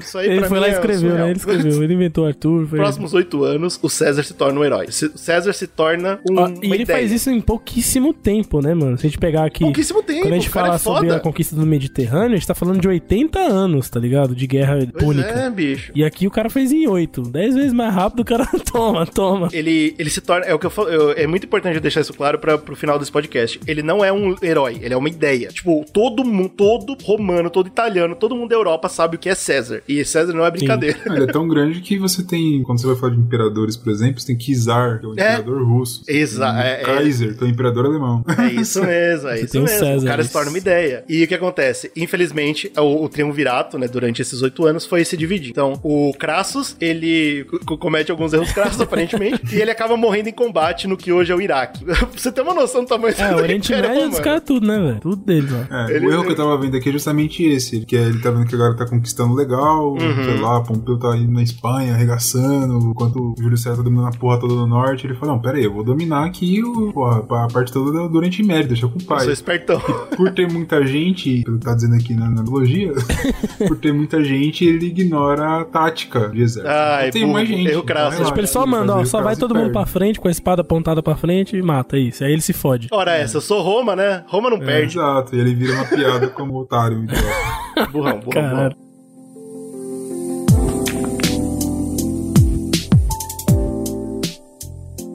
Por outro lado, o Pompeu, que ficou sozinho em Roma, ele acaba sendo persuadido pelos inimigos políticos do César. Então o Pompeu meio que vira um inimigo do César. Quando o César descobre isso, ele fica super chateado. e, ele recebe, e ele descobre isso num aviso. Ele descobre isso num carinha que corre nele quando ele tá voltando do norte e fala: Ô, senhor César, o Senado decidiu que pra você voltar pra Roma, você tem que abandonar todas as suas legiões e passar toda a sua força pro Senado. Senão você não pode mais voltar, senão você é inimigo do Estado. E aí César falou: Que fita. e ele entrou em guerra com o Não, Roma. Que o César fez ele deu uma cheirada. Pô, tá com cheiro de merda isso aí. César não teve dúvida, né? Pegou o exército, invadiu Roma sem dor de Claro, meu, porra, todo, até essa altura todo mundo invadia Roma sem dor de cabeça. É só chegar lá. Juntar meia dúzia de filha da puta, gladiador, sei lá. Ele tira as tropas da Bre- Bretanha, que é importante, né? Porque a gente sabe que Bretanha, o legal dela é que tem ruínas romanas lá. Uhum. Tira as tropas de lá, tira todo mundo, desce e aí entra, mano. Ele entra em Roma sem dificuldade. Ninguém luta contra César. O César, ele meio que perde o interesse na Grã-Bretanha ou ele, tipo, só precisava urgente das tropas? Ele perde interesse porque agora ele tem um império. Mas a ideia, meio que perde é essa, interesse, tipo, né? Porque assim, quando a gente lê os livros do Bernard Cornwell, por exemplo, que é um cara que estuda essa parada da, da Bretanha com Roma, é muito falado que, tipo, do nada os romanos vazaram, né? Estavam lá construindo É, ponte, estrada, aí do nada os caras olharam pro lado assim, tocou uma trombeta, todo mundo arrumou as tralhas e vazou, tá ligado? E ficou lá tudo pela metade. Nos próximos anos isso vai acontecer mais vezes. Mas dessa vez é exatamente isso. Tipo, o César tem outras coisas pra fazer, velho. Precisa Ó, de tira o pombo de lá, que a bando de druida mijão lá. Foda-se. Tá, o melhor mesmo é ele escrevendo os bretãos andando ali, falando, porra, estrada, quem fez essa merda? Eu não sei reproduzir, uma ponte. Caralho, que incrível. incrível. Esse Que alienígena. arquitetura genial, genial. Como é que foi muito isso? Não sei. O cara é bravo. Vamos construir uma, uma cidade em volta dessa ponte, porque é a coisa mais incrível que vai ter na cidade. Aí vai ser A tudo gente de vai ficar palha. mijando na ponte pra ver se, se faz magia. Então, mas aí pra vocês terem uma noção do que que é César ser uma ideia, quando ele decide, né, ele tira tropas, ele entra em Roma. Número um, o povo abre as portas pra ele. Ninguém, ninguém fala um A. Tipo, ainda bem que César chegou. Número dois, as tropas romanas não lutam contra ele. Ninguém tem coragem, ninguém né? tem um A pra falar Porra, desse homem. É o cara lá vindo lá, ó. O Senado, pra se defender, ele é obrigado a comprar mercenários de fora de Roma. Eba, cadê os, os mamertinos, mamertinos lá da Sicília? Não, bicho, nem importa. Ele podia ter chamado o inferno. Não importa, meu irmão. Nessa altura. Porque a fita, se o Senado do seu país não pode contar com seu povo, ele não é o Senado do seu país. Olha Acabou, aí, tá acabou. César chega, senta no trono. Enquanto ele senta, o Senado já pegou todo o barco e foi pra Grécia, fugiu. Eles não, eles não esperam ele chegar. Ele, ele fala assim: Eu perdoo quem ficou, porque tem algumas pessoas que ficaram. Ele perdoa essa galera, numa boa. Caralho. E quem fugiu, pô. ele mata. ele manda exército lá e mata Assim, ó, quem que fugiu. espera fugir. Não, pior. deixa fugir, deixa fugir, deixa vir. Ah, aí, legal, É, olha lá, que- agora mata. Os que ficaram, parabéns. Quem ficou, parabéns. pela cara Mama de o pai e respeita a minha história. Respeita a mim. Quem fugiu morre. E, e- e aí volta, né? Volta o desrespeito, porque ele mata em território grego. Ele vai até a Grécia, mata os caras e volta. Com licença aqui, Mas a legal. galerinha aí, tô. Deixa umas duas estradas lá, uma ponte, os caras falam, caralho, bicho, que isso? Viu uma ponte do mar, né? Eu vi uma ponte construída.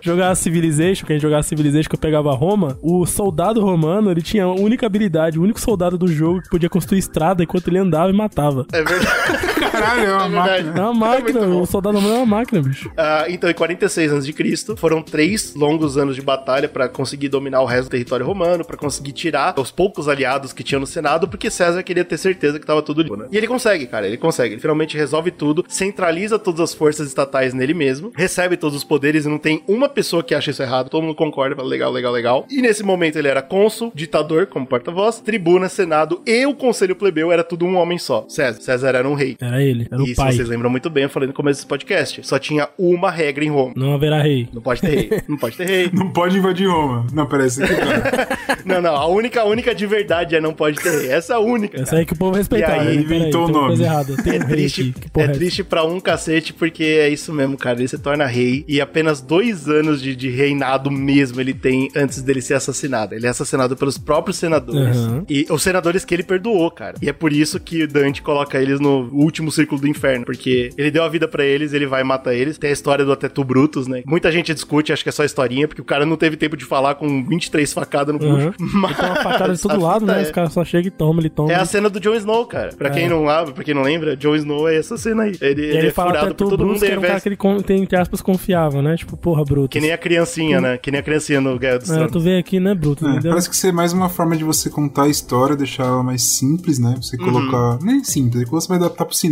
por exemplo. Legal você É. ter um personagem que represente aquela parada. A traição, porque é uma traição, Sim, cara. É uma traição suja. E é foda porque o César, ele- até esse ponto, beleza, ele foi bruto, ele foi bravo. Mas, porra, ele fez pelo povo, bicho. É- é- eu, eu me senti mal lendo essa história. Eu não, eu não ligo pra quando nenhum, nenhum, nenhuma cabeça de poder morre. Eu não ligo. Agora, esse cara eu fiquei mal. Porra, que merda. Ah, mas às vezes romantiza também, né? Porque ele foi muito incrível, a galera deve dar uma romantizada legal. É, né? provavelmente, Claro, claro. provavelmente. Mas é aquilo que eu falei, lembra como, eu- como eu falei, que como a história se vê? A história se vê nesse ponto como muito tipo, uau, cagamos no pau pesado. E, e é difícil, Roma é uma, é uma história que sempre se bate nas costas. Ah, eu sou incrível, eu sou foda. E aí nesse ponto eles falam, erramos, erramos, que legal. Beleza. Os conspiradores do assassinato, inclusive o Brutus, eles percebem imediatamente que eles não são bem-vindos mais em Roma e todos eles vão embora. Caralho, então o Senado acabou. Mataram o bagulho e É, acabou. falaram, opa, é, porque eles foram na rua, né? Aê, matamos o rei. E o povo, não, é possível. O rei, não, beleza, o rei quem era o rei? Júlio César. Porra! Você fodeu. não. Quem era o rei é melhor, né, cara? Sai, senador, matei o rei. Plebeu, quem era o rei? E agora Roma, Roma já sabia o que, que era um avanço sem burocracia e sem corrupção, e Roma só queria isso, cara. Então não era mais questão daí pra frente de quem renovaria a república, e sim a questão de quem seria o próximo imperador. De quem ia pisar de E- vez e Quem no cargo, República, né? Quem será o próximo César? Isso que é foda. É, então, e aí quem vem é o neto sobrinho do Júlio Neto César. sobrinho, grande cara. E o Júlio César, meu amigo, nesses anos aí, nesses 10 aninhos aí que o Júlio César brilhou para legal, assim, além de conhecer intimamente a Cleópatra, o que o Júlio César fez foi fazer filho. Filho e neto e Cada sobrinho. província de Roma irmão, ele tinha uma família. Ele fez filho, O cara neto era sobrinho. bravo. o homem tinha filho. E aí esse neto sobrinho, que era o mais ah, completo entre eles, porque ele tinha, tipo, já tinha vencido várias batalhas, era um bom líder e tal, Não, mas qual era o bagulho dele da árvore genealógica? Era neto? Sobrinho mesmo? neto sobrinho. né? Neto sobrinho. Esse que era o. Neto sobrinho, o porra. Neto sobrinho, caralho. neto sobrinho, pô, é, Ah, tá difícil de neto entender, sobrinho. É cara. difícil entender, neto sobrinho, cara. É complicado. Neto tá bom. sobrinho, cara. E ele viu a oportunidade, se organizou contra os dois caras. Ele seguiu o que o tio avô dele tinha feito, né? E criou a segundo triunvirato. O segundo triunvirato, que obviamente não tinha nem de perto o poder do primeiro, mas era bacaninha, né? Ele juntou com um cara chamado Marcos Lédipus, que era um Zé Ninguém e sumiu na história, e um cara chamado Marco Antônio, que não era um Zé Ninguém e que também queria ser líder. O Marco Antônio, inclusive, era o cara que queria ser líder assim que o César morreu. E aí ele viu no Otaviano uma, uma oportunidade. Falou, pô, o cara é da família do César, a galera gosta dele, pá, eu vou, vou juntar aqui e a gente vai chegar lá. E juntos eles conseguiram, eles mantiveram o poder. Relativamente tava tudo bem pelos próximos dois anos. Dois anos de limpeza, quando eles falaram, tá tudo bem, galera, eu sei que vocês querem um líder só, e vai ter um líder só, a gente só não decidiu quem Então, pô, é. essa aí é a chapa perfeita, Mar- né? É Lula presidente, Bolsonaro vice. né? Isso, é nessa pegada, é nessa pegada. E aí o que eles Meu fizeram? amigo. O, o Marco Antônio queria o poder. O Otaviano, o povo queria que ele fosse, porque ele tinha cara do tio avô, todo mundo gostava mais dele. E aí o, o Marco Antônio fala: beleza, então é o seguinte: você fica com esse, você fica com todo o oeste de Roma e eu vou cuidar do leste. A gente divide o poder e vai ser legal pra caralho. E o Otaviano, que por enquanto tava entrando no poder, falou: legal, top, bacana. E nos próximos 10 anos eles conseguiram fazer direitinho o trabalho. Só que começou a rodar as histórias que o Marco Antônio se engraçou pro lado da Cleópatra. E... Assim como o César antes dele. E aí, no meio dos papinhos, ele soltou lá. Porque, não, porque meu amor, amor da minha vida, metade de Roma é sua.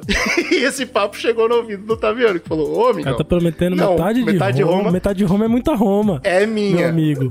Exatamente. Roma é grande, cara. E aí, e ele faz uma guerra, uma última grande guerra que acontece pra República de Roma, que é quando Otaviano mata o exército todo egípcio e mata Marco Antônio. E aí ele fala: agora só sobrou eu. Eu sou o triunvirato, eu sou o imperador. E Caralho, o cara é o Espírito Santo de Jesus de Deus. Ele é o espírito, ele é tudo. E como todas as forças estão em mim, e isso lembra muito o meu tio avô, eu, é, o povo e ele, todo mundo concordou que ele merecia o título. Aham. César. Ele foi esperto, vai, vamos, vamos, vamos convencionar? Ele, óbvio, óbvio. É, óbvio. teve um marketing aí legal, É, acho. porque ele fala assim, porra, se eu falar que eu sou rei, vai dar merda. Vai pegar mal. Não vai ser legal, Eu é. sou César, olha que Vamos legal. mudar esse nome pra um nome incrível, César. Ninguém vai falar nada. Porra, sou um César, sou um rei. Ninguém, ninguém falou um Um A. César. Ninguém falou um A. E é assim que começou o Império Romano. E agora, meus amigos, pro próximos podcasts aí, a gente vai ver o bicho explodir, meu irmão. O povo só tava precisando disso aí, velho. Aí vem coisa, viu, cara? A partir daí vem coisa. Que agora os caras falam, puta, agora tá bom, agora vamos dominar. Aí vem, aí vem. What are you waiting for? Now! Now! Now!